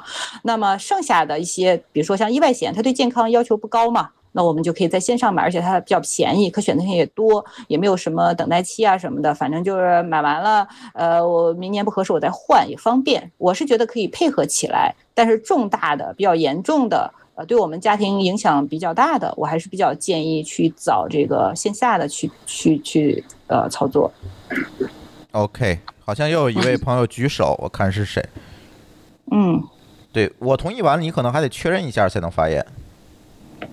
确认，哎，我这儿没看到。不是那个举举手的人再确确认一下。啊，可以了。Hello，强哥是吧？呃，对，嗯，就是前面就是就是那个，呃，王真提到的一个那个线上跟线下的，就是我是切有体会的，因为我 因为对，因为我今年大概四月份的时候吧，刚买了一个线上的保险，确实就是说它的。它的就是核保是非常严格的，就是我当时它是大概投了大概三家保险公司，然后只有一家最后是核保通过了，然后就是因为前面体检的时候有一点小毛病，嗯，然后呢，然后就被那个保险公司就是相当于是拒保了，然后有一家是相当于核保稍微就是轻松一点嘛，然后最后算是。成功的上车了，这样子。对，所以，对，所以，所以就是我我觉得就以我自己切身的经验，而且我中间还跑了两次医院，去专门做了单项的检查，然后去就是来来证明我那个体检报告上面的那个是就是是没有问题的。嗯，对，然后所以整个过程前前后后搞了一个多月，然后最后才终于成功。对，你是自己做的还是有呃代理人在帮你？呃，我是有代理人在帮我。对，哦，那也不错了。对对对，所以就是刚才那位前面那位比较年轻的同学啊，就是 就是就是以我自己切身的经验，就是说我们最好就是如果自己在线下有认识的比较靠谱的代理人，那你就走线下，因为线下我了解到的就是，当时我那个代理人他跟我说的是，如果你走线下的话，核保会比较松一点。对，呃，松和紧是每家保险公司它的风格不太一样，嗯、但是我一般就是刚才跟您说的那一样，就是如果过往我们有些病史、有些记录，我们我是走线下比较多，因为线下我可以提前预核保。就是没呃不是真正的进入投保流程，可以提前预核保，可以多找几家那个保险公司，把客户的资料让他帮忙呃让他们的那个帮忙先提前审核一下，而且这个也没有记录嘛，我觉得对客户的隐私保护的也是挺好的。呃，这事儿我来解释一下吧。是这样，就是说，就好像我们这个写代码一样，这个专业的牛逼的程序员一看一个 warning 说这是编译器错了，这是线下核保。线上核保是不是一看一个一个 warning 啊不行不能过？为什么呢？这这事儿领导说了，warning 就不能过，嗯，对吧？我我能理解，我我我觉得这个群里这几十人不一定有更多人理解，不一定都是写代码的，是吧？啊，对对对，我就是写代码的。那你 get 到了。对，而且我自己还是比较建议是说，我们做一个长远的，呃，眼光放长远一点，因为毕竟，嗯，那个人这一生买保险不可能就买这一份儿嘛。我昨天上那个官网查，就是官方整个网，哦哦，就是保监会那个网站查了一下，我们家已经有二十多份保单了，我自己都忘了有几份儿了。呃，我虽然有保单那个检视的那个表，但是我也忘了多少份儿。我哎，那天我说我查一下，所以我从呃零七年生完我们家儿子到现在，你看我是跟着自己家庭的状况一直在在改变嘛，就是这些也都是在变化，所以我觉得可能每个家庭也会这样的。所以最好有一个长期的这么一个规划，如果有一个代理人能一直陪着你，还是挺好的，或者是一个咨询顾问。对，来，丽丽想说啥？呃，我问一个可能比较白痴的问题啊，但是这个我恰好没问过 C 哥，就是 你直接问他不就完了吗？还是 上直播？我给你点人气儿，你怎么还不领情呢？来吧，来吧。就是呃，我我是一个比较有一些妄想症的人啊，我经常会就是觉得哪儿不舒服，我就会去医院检查，而且我不是走那种普通的体检，我会去做一个挂一个门诊，做一个深度的检查。那就是你比如说我今年王真知道的，就是我做了两侧的这个呃交界质的切除，然后会定期的去查这个乳腺，嗯，然后我就想知道啊，我。就是检查出什么结果会导致我第二年的这个续保受影响？是不是只要不出险，或者说不属于这个保单上规定的那些密密麻麻的那些病，就不会影响？那我第二年就是我我转一年在就是在续的时候，我是否要进行哪一种形式的告知？哦，那个丽丽，那我回答你哈。啊，首先，如果我们呃投保的那个具体的产品是那种长期的、终身的，比如说交费二十年、三十年，然后管到七十岁、八十岁，甚至一辈子，就这种，而且它费率是恒定的这一类保险，就你过了那个九十天的等待期啊什么的，就是你怎么做、怎么造都没事儿，不影 响。因为它是以你当时投保那那时候的身体健康状况为，就是说为为较鉴定标准的，跟你后面这些就是没有什么影响。这是这一类保险，就这种长期的。啊、什么东西什么会影响呢？就是刚才大家说的那个百万医疗，百万医疗它那种是一年一续，一年一续，而且监管规定是不允许写“保证续保”四个字儿的，也就意味着它每年都相当于要对你重新进行一次核保。那核保它不是说，呃，告诉你，呃，说那个来吧，你来这个，你你你来填这个，但是它会，你看你到你到你那时候不是收到短信提示吗？说啊，你该交费啦或者什么的，呃，但是它的产品有的时候会变更，比如说要升级啦或者要变啦，然后呢，他会建议你。接着续，呃，大多数的这种保险呢，就是他会说，我如果你正常的续保，我就以你第一年，比如说我已经两三年了，但是他还会接着以你前面那个身体健康的健康状况，呃，我不会再审核你现在的情况，就是他会接着让你续，就是也大多数是这样，但是也有我看到的是要每年都要告知。比如说我今年做手术了，那我下一年续的时候我就必须得告知，那他就要审核，看是不是要把我这块给除外了。但是具体，比如说是是呃，得看你具体买那个产品，嗯，还有就是说它是停售了没有了啊，还是说继续再有，所以。百万医疗也不是说一定我就在网上买这个很合适，像我有的客户，我会是建议他们找一家传统的保险公司，我们走线下买线下的这种类似百万医疗这样的产品，因为我呃像呃那个我对友邦这边也比较熟嘛，像他们那个有些产品已经停售好多年了，但是他接着会给你续保。但是线上有些产品停售之后，你就得换新产品，换新产品你就得重新进行健康告知，所以就是每一个产品，每一家的产品也多多少少有一些不太一样的地方。然后呢，好，包括你说我今年得了什么样的情况，他会说不要我了呀，或者说给我除外责任，也得看具体的情况，那就跟我们。在投保的时候，投保一张新单的时候，健康状况告知是呃很接近的。呃，比如说常见的乳腺结节、甲状腺呃甲状腺结节，呃还有一些其他的高血压呀、血糖呀、尿酸呀，那这个就得具体情况具体分析了。但是，一般现在的保险公司是有结节，基本上就把你这块责任就给除外了。比如说甲状腺不保呀，呃，但是甲状腺它又又又又会要一个甲功，要看看你的甲功的情况。嗯，这个就是特别常见，甲状腺百分之八十吧，就我现在的客户里面百分之八十都有这个情况。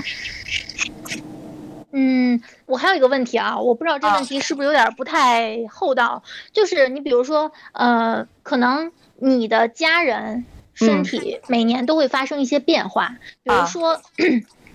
假设，呃，上一年我家里一个二级亲属或者说一级亲属，甭管谁吧，呃，发生了就是查出了恶性肿瘤。嗯，那可能很多人在这种情况下会非常紧张，就想着自己赶紧去医院做一个预防性的检查。对，那就是我们去检查、去门诊、门诊就是医生问诊的时候，我们是不是有一些话术是需要规避的？比如说，我是不是就不应该说哦，我妈查出来什么，或者我爸查出来什么，我爷爷奶奶查出来什么？这种话是不是如果说出来的话，会被医生记录在这个门诊的记录里面，然后就会影响你第二年的投保？呃，首先就是说，它记录进去对你第二年的投保有没有影响？呃，我我不太好说，因为我不知道，就是说到时候会出现什么情况。嗯，但是总归是，呃，有了这样的记录，嗯，可能对我们影响，它不会是正向的吧。就是说，只能这样比较委婉的说，呃，另外一个就是我我觉得，就是我们一见医生吧，就有点像那学生见了老师就害怕，你知道吧？就他一说什么，你就叽里咕噜，其实有的时候没事儿，然后你就叽里咕噜全说了。但是我十分不建议，就是我我的客户啊已经在我这儿买完保险的客户，我都十分建议建议不建议他们就是那么激动。我说你们见医生不要太激动，一定要。认真想想，慎重。以后看大夫带着你的保险代理人去，不带着你的保险经纪人去，就跟带着律师去一样，是吧？你知道吗？就是比如说，这个客户买了十呃五年保险，然后他说我十年前肚子就疼了，你知道吧？医生给你写上去很麻烦的，改病历很麻烦的，所以我一般建议我的客户在去医院之前，最好先给我打电话。跟我沟通一下，呃，然后呢，我们先交流一下。另外一个就是说，呃，像有的你的那保险里面，它会有约定，你可以去什么样的医院，对吧？公立的、私立的，什么二级、及二级以上的，你别去一个医院，到时候回来报销不了。所以丽丽那个问题吧，我虽然不太好回答，但是我是比较建议，就大家不要太紧张、太激动，然后最好是说跟自己自己身体相关的，然后呢，嗯，少说一些到时候对我们这个理赔啊或者什么不太有利的。你像我曾经见过一个真实的案例，是我的，也是我朋友的客户啊，呃，那个小朋友买了个意外险，他是上体育课的时候，就是特别热、特别晒还是怎么着，就晕倒了。那么他当时说的那个病，呃，医生记的病例就是说，因为他晕倒了摔了，那有家公司就不赔，说因为你是先晕倒了才才导致意外的，你懂吗？然后 如果你是因为意外摔了才晕的，那就可以赔，哎呀，特别扯皮。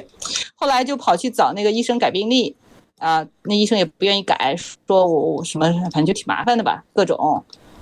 哎呀，你说何必因为这些事儿呢？所以，而且我们也不是真的骗保嘛，那真的是孩子在呃体育课上的时候就就就摔了，而且钱也不多嘛。我觉得有些事儿我们真的是，嗯，说话的时候慎重一点。如果不知道怎么说，就跟自己的呃懂保险的呀，或者你的经纪人呀、你的代理人交流一下。对，就是上次我是从门诊出来，我才想起来给你打个电话，然后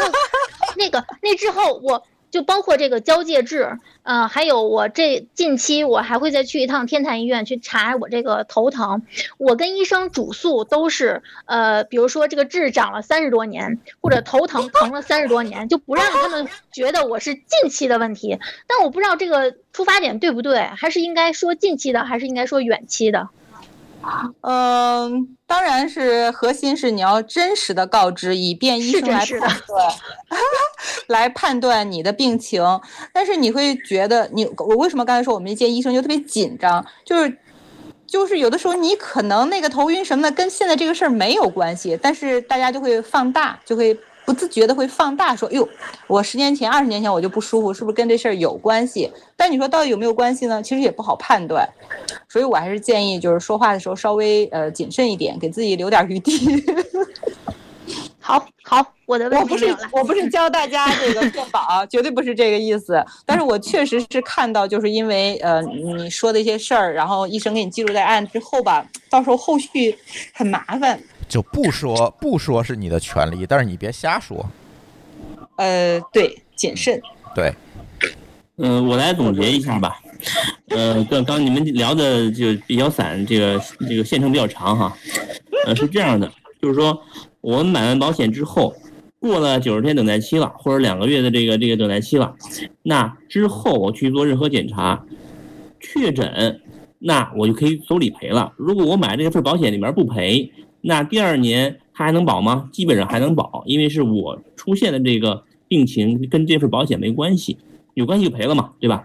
对。第二是这个有风险，嗯，但相关又没达到一个理赔的情况，那第二年该怎么告知怎么告知，因为是我发现这情况了，我排除了，或者是我没排除，对吧？我做检查就是做检查了嘛，对，对吧？这也没任何问题，对吧？那涉及到一个续保问题，那头一年我做理赔了，这年是不是要续保？保单条款写的一清二楚，这事儿我们也没有必要纠结，对吧？嗯，啊，唯一的风险就是说，之前我发现了一个什么这个这个一个什么交接制，这是个风险。交接制我给它割掉了，风险排除了，那我该告知该告知嘛，也没有任何问题，对吧？啊，这是这是这个这个逻辑，哎，在在这儿呢。然后刚刚说的那个那个去医院说说这个主诉二十多年前就开始头疼了怎么着的，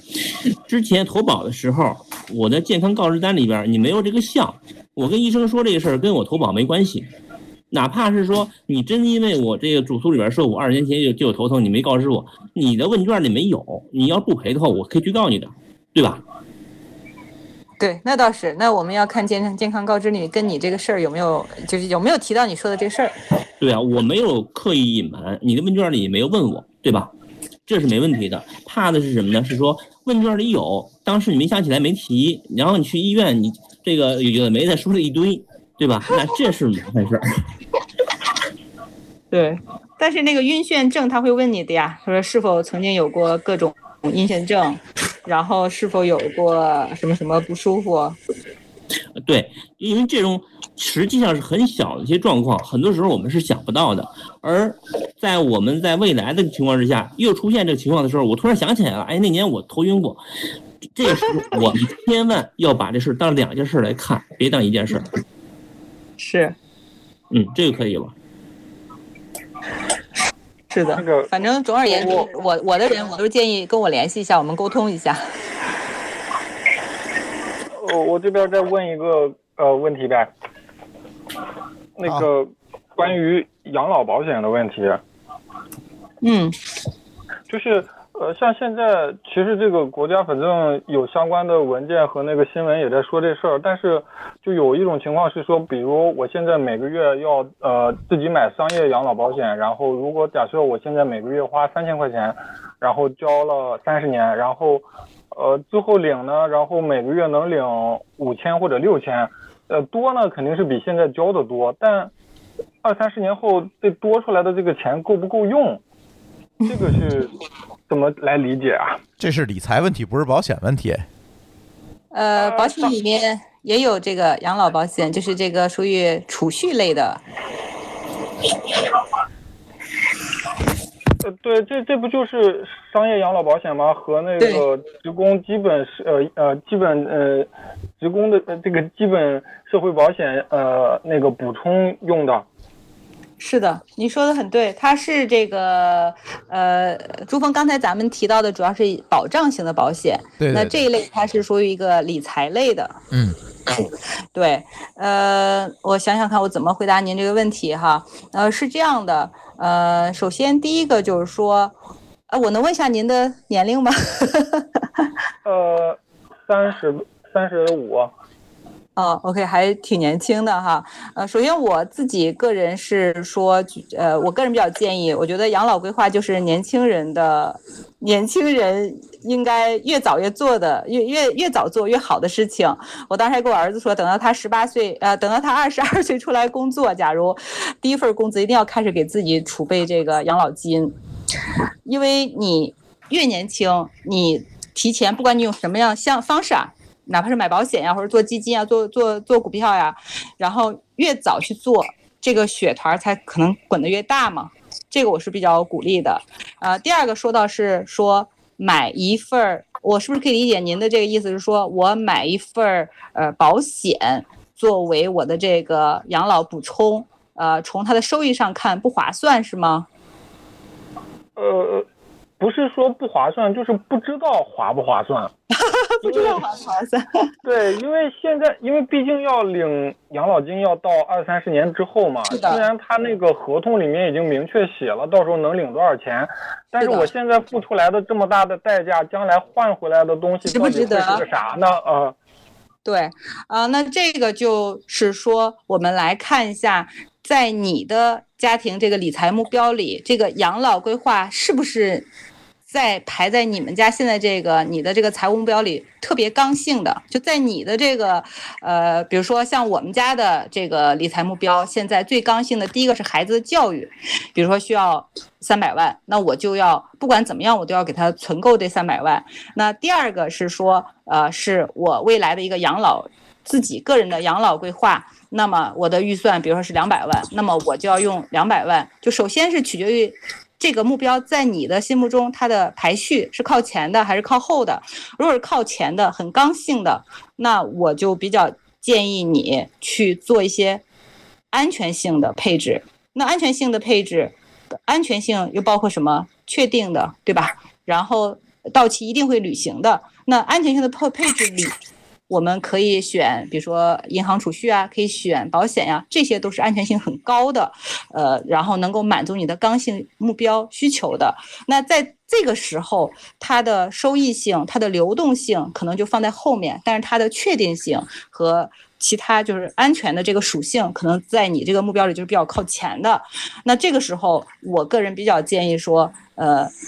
你评估它是刚性的，然后你又。必须要达成这个目标，那我们就可以一部分，比如说你希望你以后养老的时候一个月能领一万块钱，那社保可能解决三三千块钱，那我再补充一定额度，那这个额度多少呢？就是取决于你自己的一个目标，比如说我再补充三千，我们用这个目标来倒推我今天选什么金融工具，这样可能就是更合理，我们就会。忘掉这个，不是忘掉，就是我可以暂时的放弃它其他的，比如说它的收益和它的这个，呃，这个流动性的这个目标，因为保险它的流动性很差嘛，你投进去之后，你想拿出来，可能只能到它指定那个时间才能往外拿。但是这个目标到底是不是你心目中排序很靠前的、很刚性的呢？如果是，那你可能选的产品就只有这几这几样。我是比较建议用目标的刚性和柔性去对应选的这个金融工具的它的安全性。呃，可能是还是呃理解上有点那个偏差。我其实不是说它的这个刚性啊，或者是排位次序，而是说就比如说我决定想要退休的时候能领一万，然后我奔着这个目标也去做了，然后做的很费劲，然后到退休的时候真的领了一万，但那个时候的一万块钱可能非常不经用，比我现在存的时候付出去的这个代价，就是，嗯，就是。对，划不来吧？这个事情，我我来说吧。从一开始我就认为你说的是一个理财和经济问题，而不是一个保险问题。就是你现在是要跟我国的经济发展来做对赌嘛？那无非就是你相信我国我党未来的经济能不能持续发展，通胀通胀和 CPI 指数会不会跃升，还是能够保持稳定的情况，对吧？你讨论的其实是这个问题，呃，但是这个问题我们谁都不能确定。对。对，这是一个对赌的过程。那就是自己买这种呃保险产品的话，就认赌服输呗。对，就是认赌服输的事儿，没错。你如果把你一共交了多少钱了？呃，这个是个计划，现在还在准备实施当中。OK，因为在那个一八年时候，有人是一八年吧。差不多吧，一八年时候有人问我，我说你都买成比特币吧，他没听我的，现在就非常后悔。对，对，这是一个赌的过程，就是你选择什么样的。其实你现在交的每个月的钱，它是养老保险，其实它也是一个理财产品。你买基金也是理财产品，你买港股、买美股、买腾讯的股票，它也是理财产品。那无非就是赌你的眼光是不是异于常人。对吧？还是平均水平，还是还不如别人的，对吧？无非就是一个赌，这是一个赌的过程，这个这不是一个，这不是一个理性思考范围内的事儿。呃，另外我还想说一个，就是说，嗯，比如说，呃，假如说养老作为我们一个未来的目标，那么其实没有人知道说到时候二十年或者三十年之后，我一个月领一万块钱够不够，对吧？因为不知道这个 到时候这个世界会变成什么样，然后或者说我们的这个通胀会通胀什么样。但是我觉得可以回到我们之前的这个话题来说，呃，假如养老是我的一个刚性目标，呃，除了我现在做一些呃理财的，就是做一些。因为你买保险这种理财，它也是有点像那个银行的储蓄嘛，也是一种方式，或者买基金啊、呃，买那个私募、公募基金，或者买股票，什么都可以的。那么回过头来还要看一下，对于我们这个养老，还有一个很影响很很很很重大的因素，就是健康。对，就是我的这个身体的这个健康，因为你到时健康出问题了。整个目标都会有影响，对，所以这里就存在一个保险产品的合理配置的问题了，就是优先优先顺序吧。嗯，优先的话，所以像我给客户做呃就是配置的话，优优先都会建议先考虑健康保险，我得先活到那个时候，对对对第二个就是说，呃，我那个健健康康的，好好的，其实我的赚钱能力是很强的，会越来越高的。你现在觉得呃三千呃可能对我这个在我的保费支出里有有一些压力，但是也许过三五年之后，这就很少的一笔钱嘛。嗯，也有可能过三五年之后，这变成很大付不起的一笔钱，也是有可能的。啊，我觉得互联网和 IT 也不会这样的，我特别看好你们。谁知道呢？真的，我们那个身边有好多这个 IT 业的朋友，还有那个互联网业，我觉得他们真的挺厉害的，而且运气特别好的，赶上一波又一波，叫什么？我们叫它上市锦鲤。真的，真的有这样的。行，大家还有其他问题吗？没有人举手的话，那波波公布一下这个发放奖品的方式吧。呃，我看台上还有一位这个头像是绽放生命的朋友一直没有说话，他有没有什么问题吗？啊，我还在。哎，为什么我看不见你？哦，我看见了。有什么问题的话呃可以再问一下，要不然那个问题。等会儿奖品就怎么样发给你了。我是想问那个，就是因为现在很多那种大 V 啊，之前看的，他们现在做广告都在推一些那种互联网的那种经济平台，然后像水星宝之类很多乱七八糟的。就是我想问，就这种平台就是不是有效并且一个可持续的？因为他们自己，我在我在上面也咨询过，也有买过那种咨询的那种服务。他们说自己有什么 AI 核保平台或者核算平台，帮你算一个合理的这种保险方案。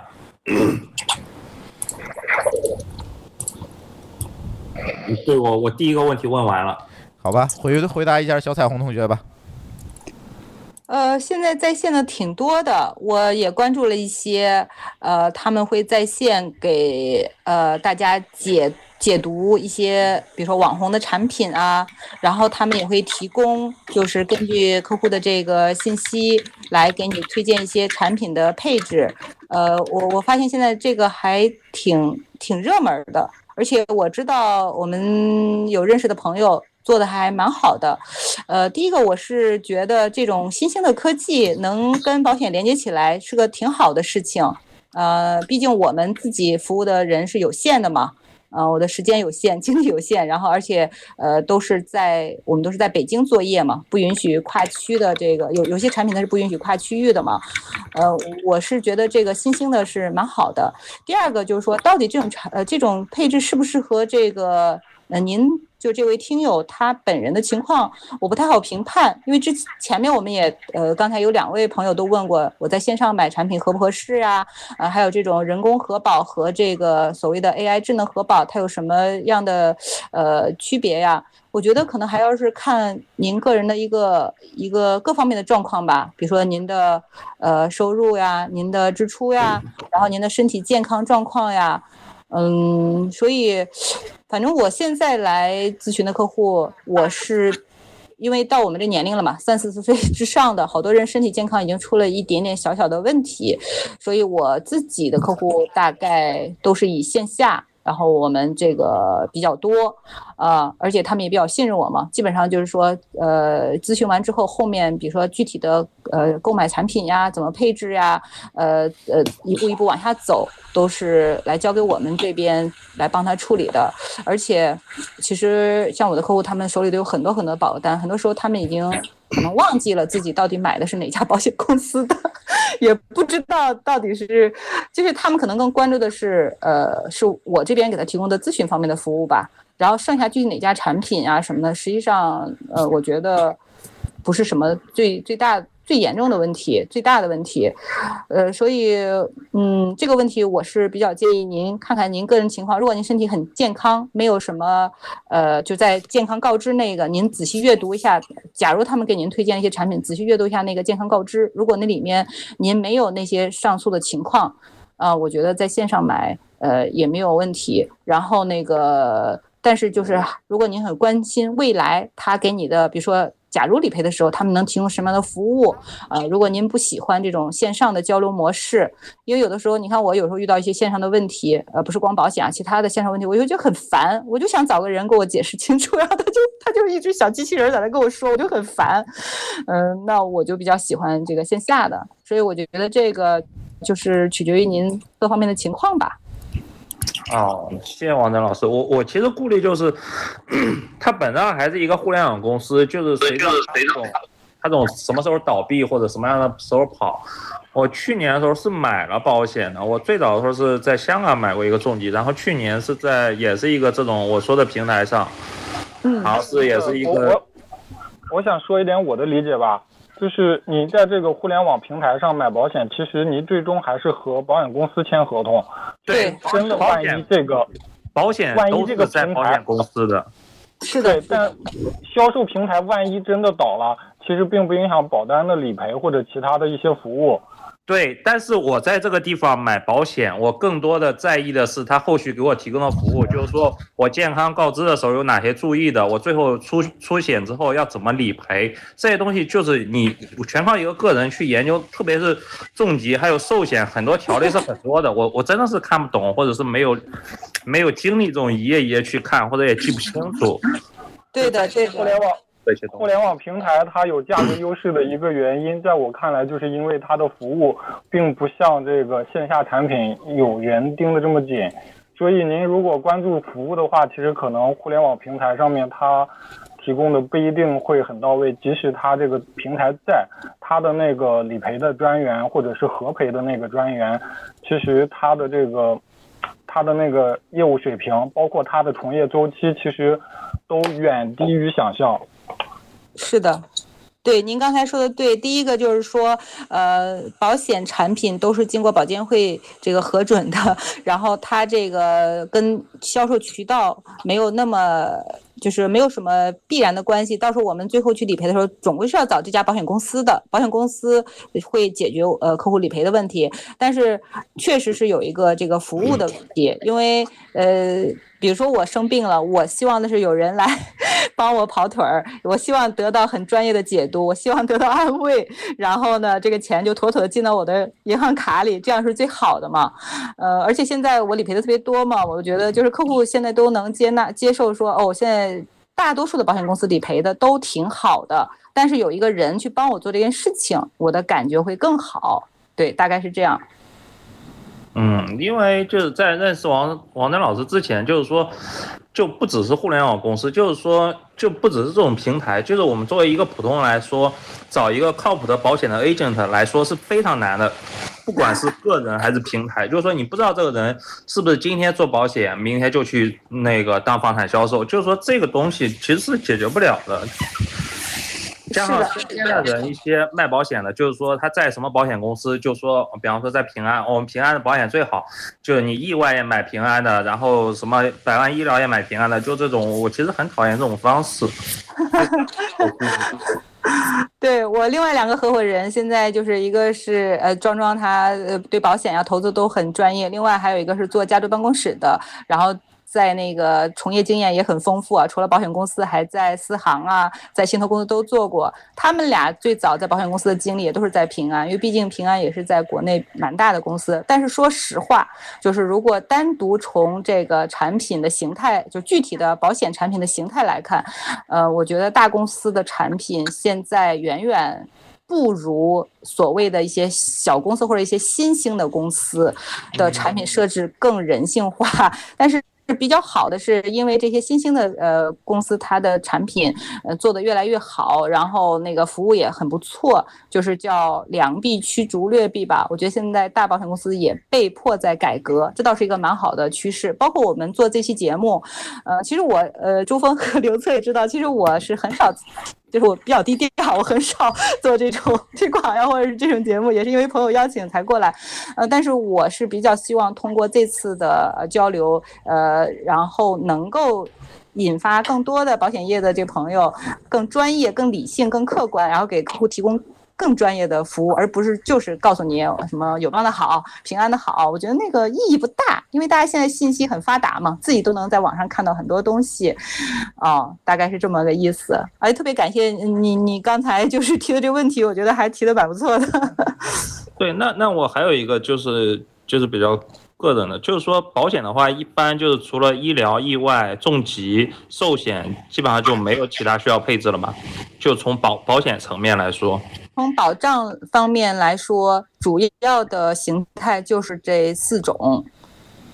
OK，那那还有一个就是另外的问题，就是说刚才有一个，我记得有一个听友在讲那个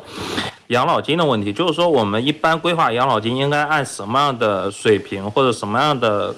就是额度来规划呢？嗯，是这样的，我我举一个。我举一个客户的例子给你们做参考吧。像我前段时间有一个客户，他就说我现在手里有两百万现金，我想做一些安排，然后你看我应该怎么安排？啊，所以我见他面第一句话我就问他，我说你这次想做理财呢，还是想做投资？就这两百万，你是想做理财，想做投资？啊，他说理财是什么？投资是什么？我说理财就是说。我们家现在就像一场一个足球队，我们要对这两百万做一个资金的一个配置。我要把这个足球场，呃，是嗯哪笔钱占什么位置？那么我们刚才是说的那个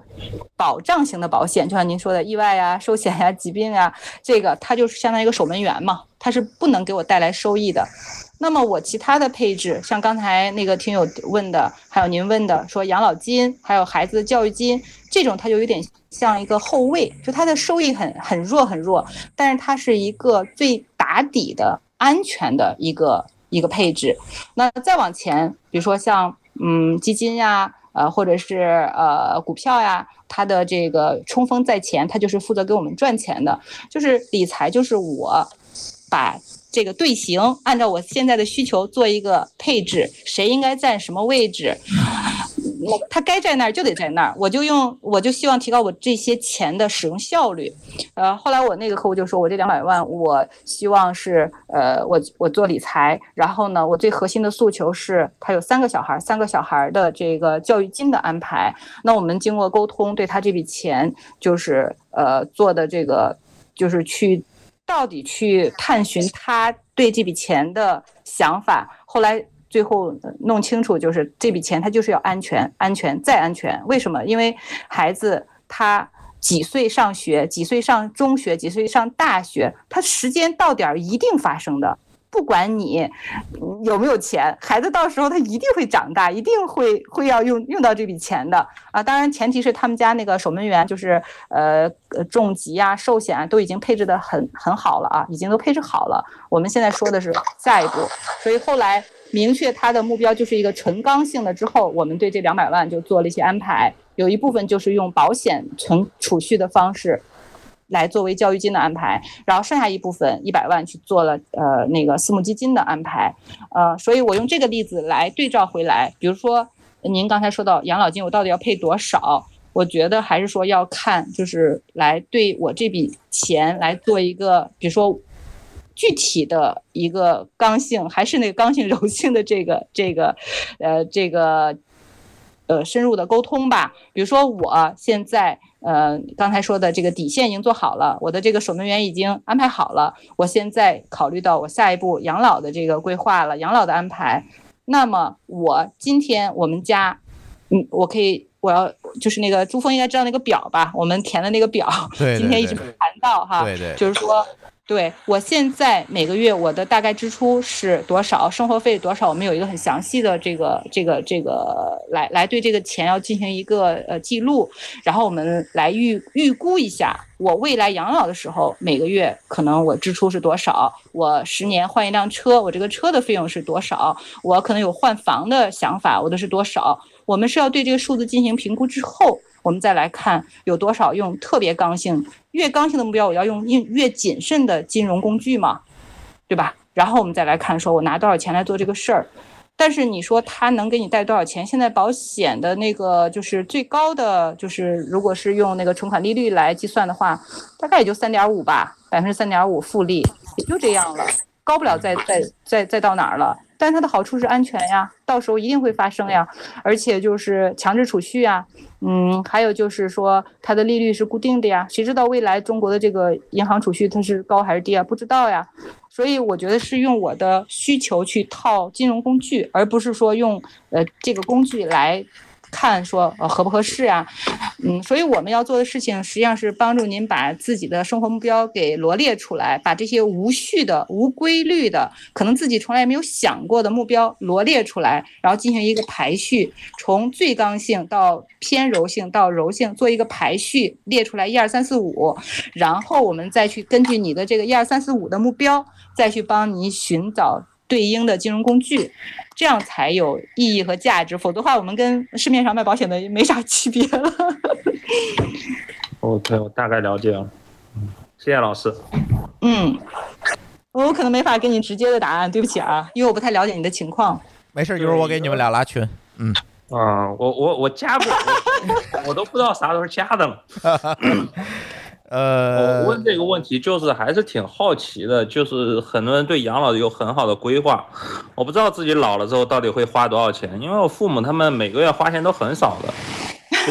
也不知道到时候社会怎么样，自己是怎么样，就是没有人知道。没有人知道。像我现在对我们家的，你像我都快五十了，快退休了，我规划什么呀？就是真的是养老是年轻人的专利，越早越好。但是用具体用什么样的金融工具，什么样的方式，我觉得真的是呃，这个要跟你的具体的情况。像我现在我们家的钱，就是说呃，我除了呃我我配置的保险就是有这种储蓄型的。呃，就是存钱的，也有投资的，啊，还有这个重疾啊，这些都不说了。然后上面剩下的钱，我们就是根据自己的目标，我们做了一些私募的基金，然后我又做了一些公募基金的定投，然后我还有一部分的零花钱，我是放在那个叫什么呃货币基金里面，然后还有一部分是做的股票，就是钱，我觉得是每一种金融工具，我们都要去最大效率的。利用它，让它给我们带来更更好的效益。保险它不会给你带来效益，但是它是很好的一个一个叫什么避风港呀，或者说是一个守门员吧。嗯，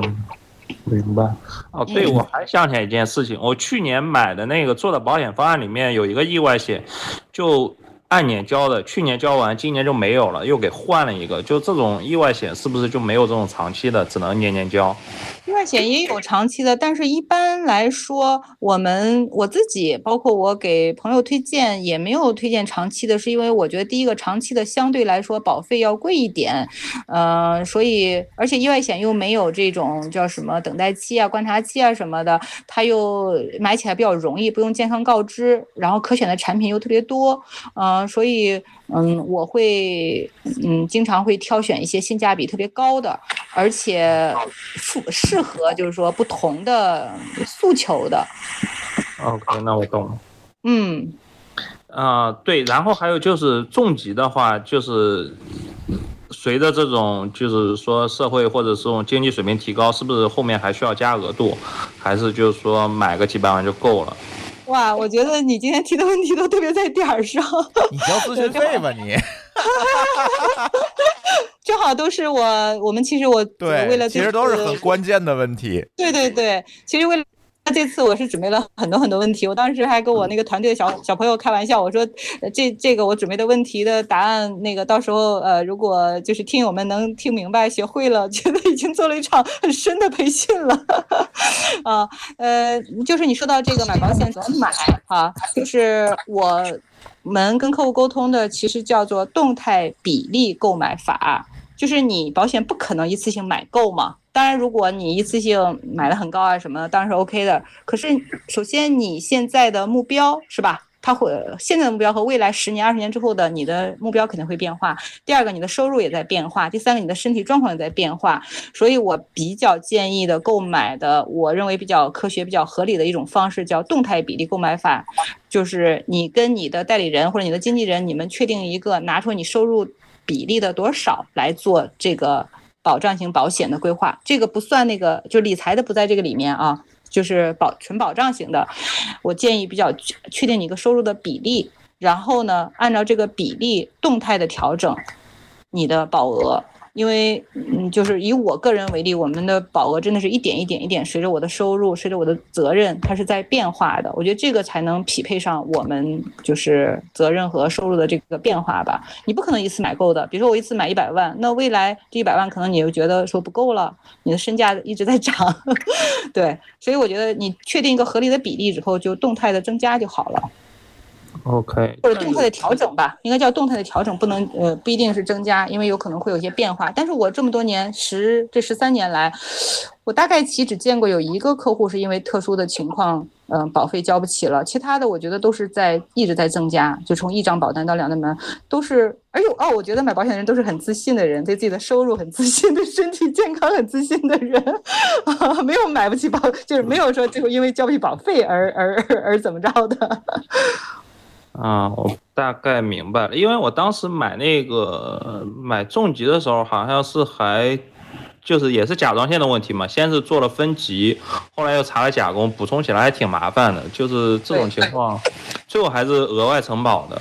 就是说，所以这种情况动态就是动态调整这种投保额度，我感觉后面还是有些那种不能那种就是新加保险的风险。呃。对你说的对，就是本次投保你的预算，呃，就是说取决于，就是说你当下的需求，以及说你当时已经意识到自己可能有一些呃，就是呃身体上的状况。但是未来我比较建议你就以你的收入作为一个比较基点，而不是说我一年拿了多少钱，比如两万，那你十年前的两万和今现在的两万，它可能是在你的收入里面或者在你的资产总额里面占比。是不太一样的，啊，但是你说未来健康会出现什么情况，这个也不太不太好评估。当然是越早买的越多越好，但是你买的越多，会对你经济上会不会有有压力呀？对吧？嗯，大概明白了。评估会比较好。好，好，谢谢。好，咱刚才有两位新的听友举手，赶紧把他机会让给这两位新听友啊。一个刚才第一个进来的叫柳寻绿，是吧？你要有什么问题吗？哦，那个，因为我看到这个，嗯，这个题目，对我就是卖保险的那个，对我就是卖保险的那一个。然后，因为我是做保险的嘛，我就是听了大家聊了这么多，我就是真心的建议大家早一点配置保险，因为针对保障类的这种产品来说的话，你越越早去配置它，你的身体越健越健康，而且保费又便宜。是吧？对对对，早一点买。如果是储蓄类的，就比刚刚有人问到了那个什么养老这些问题啥的，其实真的就是你现在越早买，你就可以去越早去锁定一个高一点的利率，给自己准备一个确定的未来。如果是已经买了保险的朋友的话，就是每一年去做保单检视，或者是每两年去做保单检视，因为保险就是你的工具，你就把它当成一个。你的工具，你要用，你要去用它，而且就是看它是不是符合你现在的需求，然后去适当的做一个调整。对我想说的就是这些，一定要去早一点配置保险，就尽量不要对保险有太多的偏见。之前有太多偏见，就是因为那些人给你一些偏见，但是现在你可以多去接触一点人，你接触保险的渠道多种多样。真的早一点配置，没错，这我特别同意。好，谢谢，谢谢，谢谢，谢谢。好，下一位，呃，咱也最后一位吧。A K O N 四四，能听到我的声音吗？能，没问题。朱峰老师好，王真老师好，你好，你好，嗯，就是我今天听完这个节目，我还是，就是我本来其实对保险的了解是很少的，这个今年年初呢。也是在我母亲的引导下呢，购置了一份这个重疾险啊。然后呢，今年呃也是比较有意思啊，就是因为我是身处浙江地区啊，呃浙江地区的这些地级市都开始就是推出了这种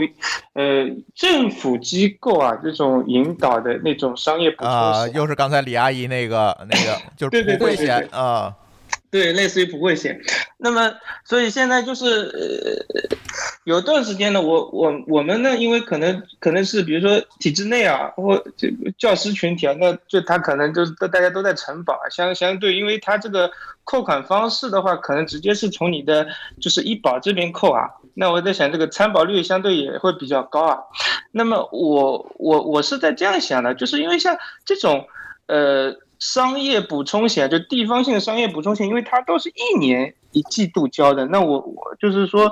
对它的这种未来是一种怎样的看法啊？就因为因为这种东西可能对于大多数人来说，它可能是一种普惠性的东西吧。我我我 我还是想听一听大家这个这些这些专家老师对这个的看法啊。呃，这个事儿我先说几句吧。嗯，呃，首先呢，政府推出这种这种呃保险，本质上它是一个消费险，呃，消费险就跟我们去找这种水滴筹之类的，其实是类似的，是一个众筹给到出险的人这样的一个一个方式，只不过呢是在政府的主导之下，这个行为可能是更为规范。呃，本身这是个好事儿，呃，另外一方面呢，因为我们也都知道，现在我们这个这个社保基金也好，还是各各地财政这个压力也好，其实呃都比较紧张嘛。那这样的一个政府的一个引导的呃偏商业性的保险，呃，怎么说呢？就是说从我们个人来说，嗯，负担并不大，但真出状况的话是有用的。第二呢。对于这个，就各地的这个财政压力也会减小很多。我我是觉得是好事。呃，对我接着刘彻的说吧，我觉得这个是政府跟那个保险公司，这次是太保吧，这次是北京这边跟太保他们一块合作的吧，呃，我不记不太清楚了。我觉得它是一个普惠制的，特别是对这种有过往有呃病史没没办法再买百万医疗这样保险的呃这个朋友来说，还是。呃，挺好的一个机会，特别是年龄比较大的，呃，有呃有些退休的叔叔阿姨们，我觉得他们买的很合适。但是具体到自己身上要不要买，呃，我觉得还是不太一样。像我先生他就不买，他就是体制内的全额报销的，他买的这个东西也没也没用，就是他买了都报销完了嘛，嗯、那就没办法再走这个报二次报销这个事儿了，呃，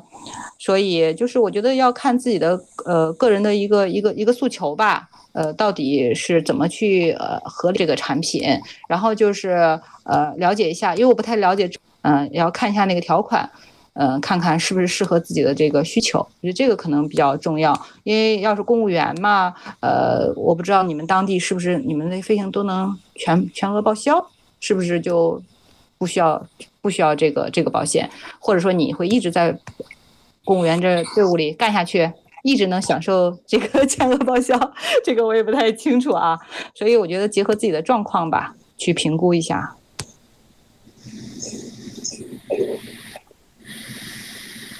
嗯，呃，我回答大概，嗯，行，那那个王真，你要不要公布一下你的微信号？然后大家如果有问题可以接着跟你交流，尤其如果想咨询一下这个保险怎么买啊等等这些问题，我觉得你可以一对一，因为没法给一对一的方案在在这个直播里，因为好多都涉及到个人隐私，就不好聊。是的而且今天其实王真准备了十多页儿的东西，就就都。对，其实好多都没有聊到，就实在是时间有限。本来我跟王真说的最多一个小时啊，咱就结束，又两个小时了。对，然后然然然后你你你把微信号不行跟大家说一下，让大家有什么问题直接加你微信呗。对对对，因为这个保险它是嗯、呃比较个性化的东西嘛，然后涉及到我们的健康，也涉及到我们的财务呀各种，嗯、所以我们跟客户见面，其实第一面是要签赶紧那个说你微信号。保密协议的，对，那个微信号就是我的那个名字的全拼中间加个 H，就是 W A N G，然后 H，然后真 Z H E N，就王 H 真。OK，大家记下来了吗？拿出小本本记下来啊。王对王 H 真啊就可以了，对对对是吧？是真是不是真啊？真 W A N G H Z H E N 对吧对对对，是是。？OK，行，那波波公布一下领奖方式吧。今天提问的都有奖。好的，好的，呃，谢谢大家刚才那个踊跃发言，然后所有参与我们这个发言互动的听友都会收到一份礼品，然后想要想要领取这份礼品呢，呃，是请稍后把你们在随音 A P P 的个人主页截图，还有你的姓名、电话和快递地址发送到我们的邮箱，呃，gift g i f t at d a o 点 f m，然后这个地址在我的个人简介里面写了。呃，不过就为了规避这个审查，我写的呃应该都能看懂，我觉得。然后这个随音 APP 的个人主页呢，就是在咱们现在这个页面上，你点一下你的头像，然后下面有一个按钮叫做查看完整个人主页，点击之后进去的那个页面就是你的个人主页，然后截图。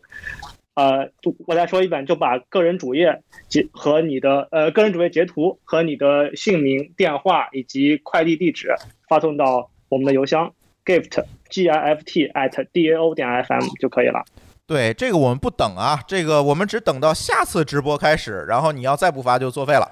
好吧？就是一定要加紧发啊。好，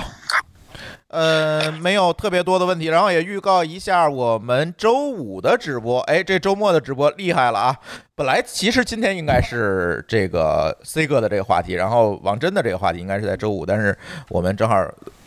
这个把两个对调了一下，然后昨天王真也急急火火的这个飞回来了参加这个节目，也特别感谢王真。呃，我们周五的这个节目呢是 C 哥跟大家聊聊健身，呃，健身这个话题粗听上去可能有点儿。普通是吧？但是呢，相信这次 C 哥的分享可能有一点点不一样，他更多的给大家讲这个如何在条件有限的情况下来健身，而不是让你去健身房找健身教练那种健身，对吧？因地制宜的健身，呃，然后还有一些最硬核和理性的这个健身方面的方法论，告诉你应该遵循什么样一个。方法论和逻辑来来来做健身，所以我觉得也是可以期待一下吧。C 哥可以是不是我我描述的你的这个直播有没有差异啊？没问题，没问题。哎呦呵，吓死我了！你这声儿怎么这么大呀？哎呀呵。啊啊，是吗？行，那我们的今天的直播那就先到这，感谢大家的收听。今天也没到二百人，所以我那个灵异的直播就取消了啊。呃，咱看下一次直播有没有吧。行，啊，那先这样，感谢大家的参与，感谢 C 哥和王真今天花出两个小时的时间来帮助大家梳理这些问题。好，大家好，谢谢朱峰，谢谢 C 哥。好嘞，好谢谢大家。哎，杜总，我再问一句，今天的节目会放那个播客上吗？有有有有回放的。啊、能能不能麻烦你 把我那段给掐了？啊，掐了。哎，啊，我考虑一下吧。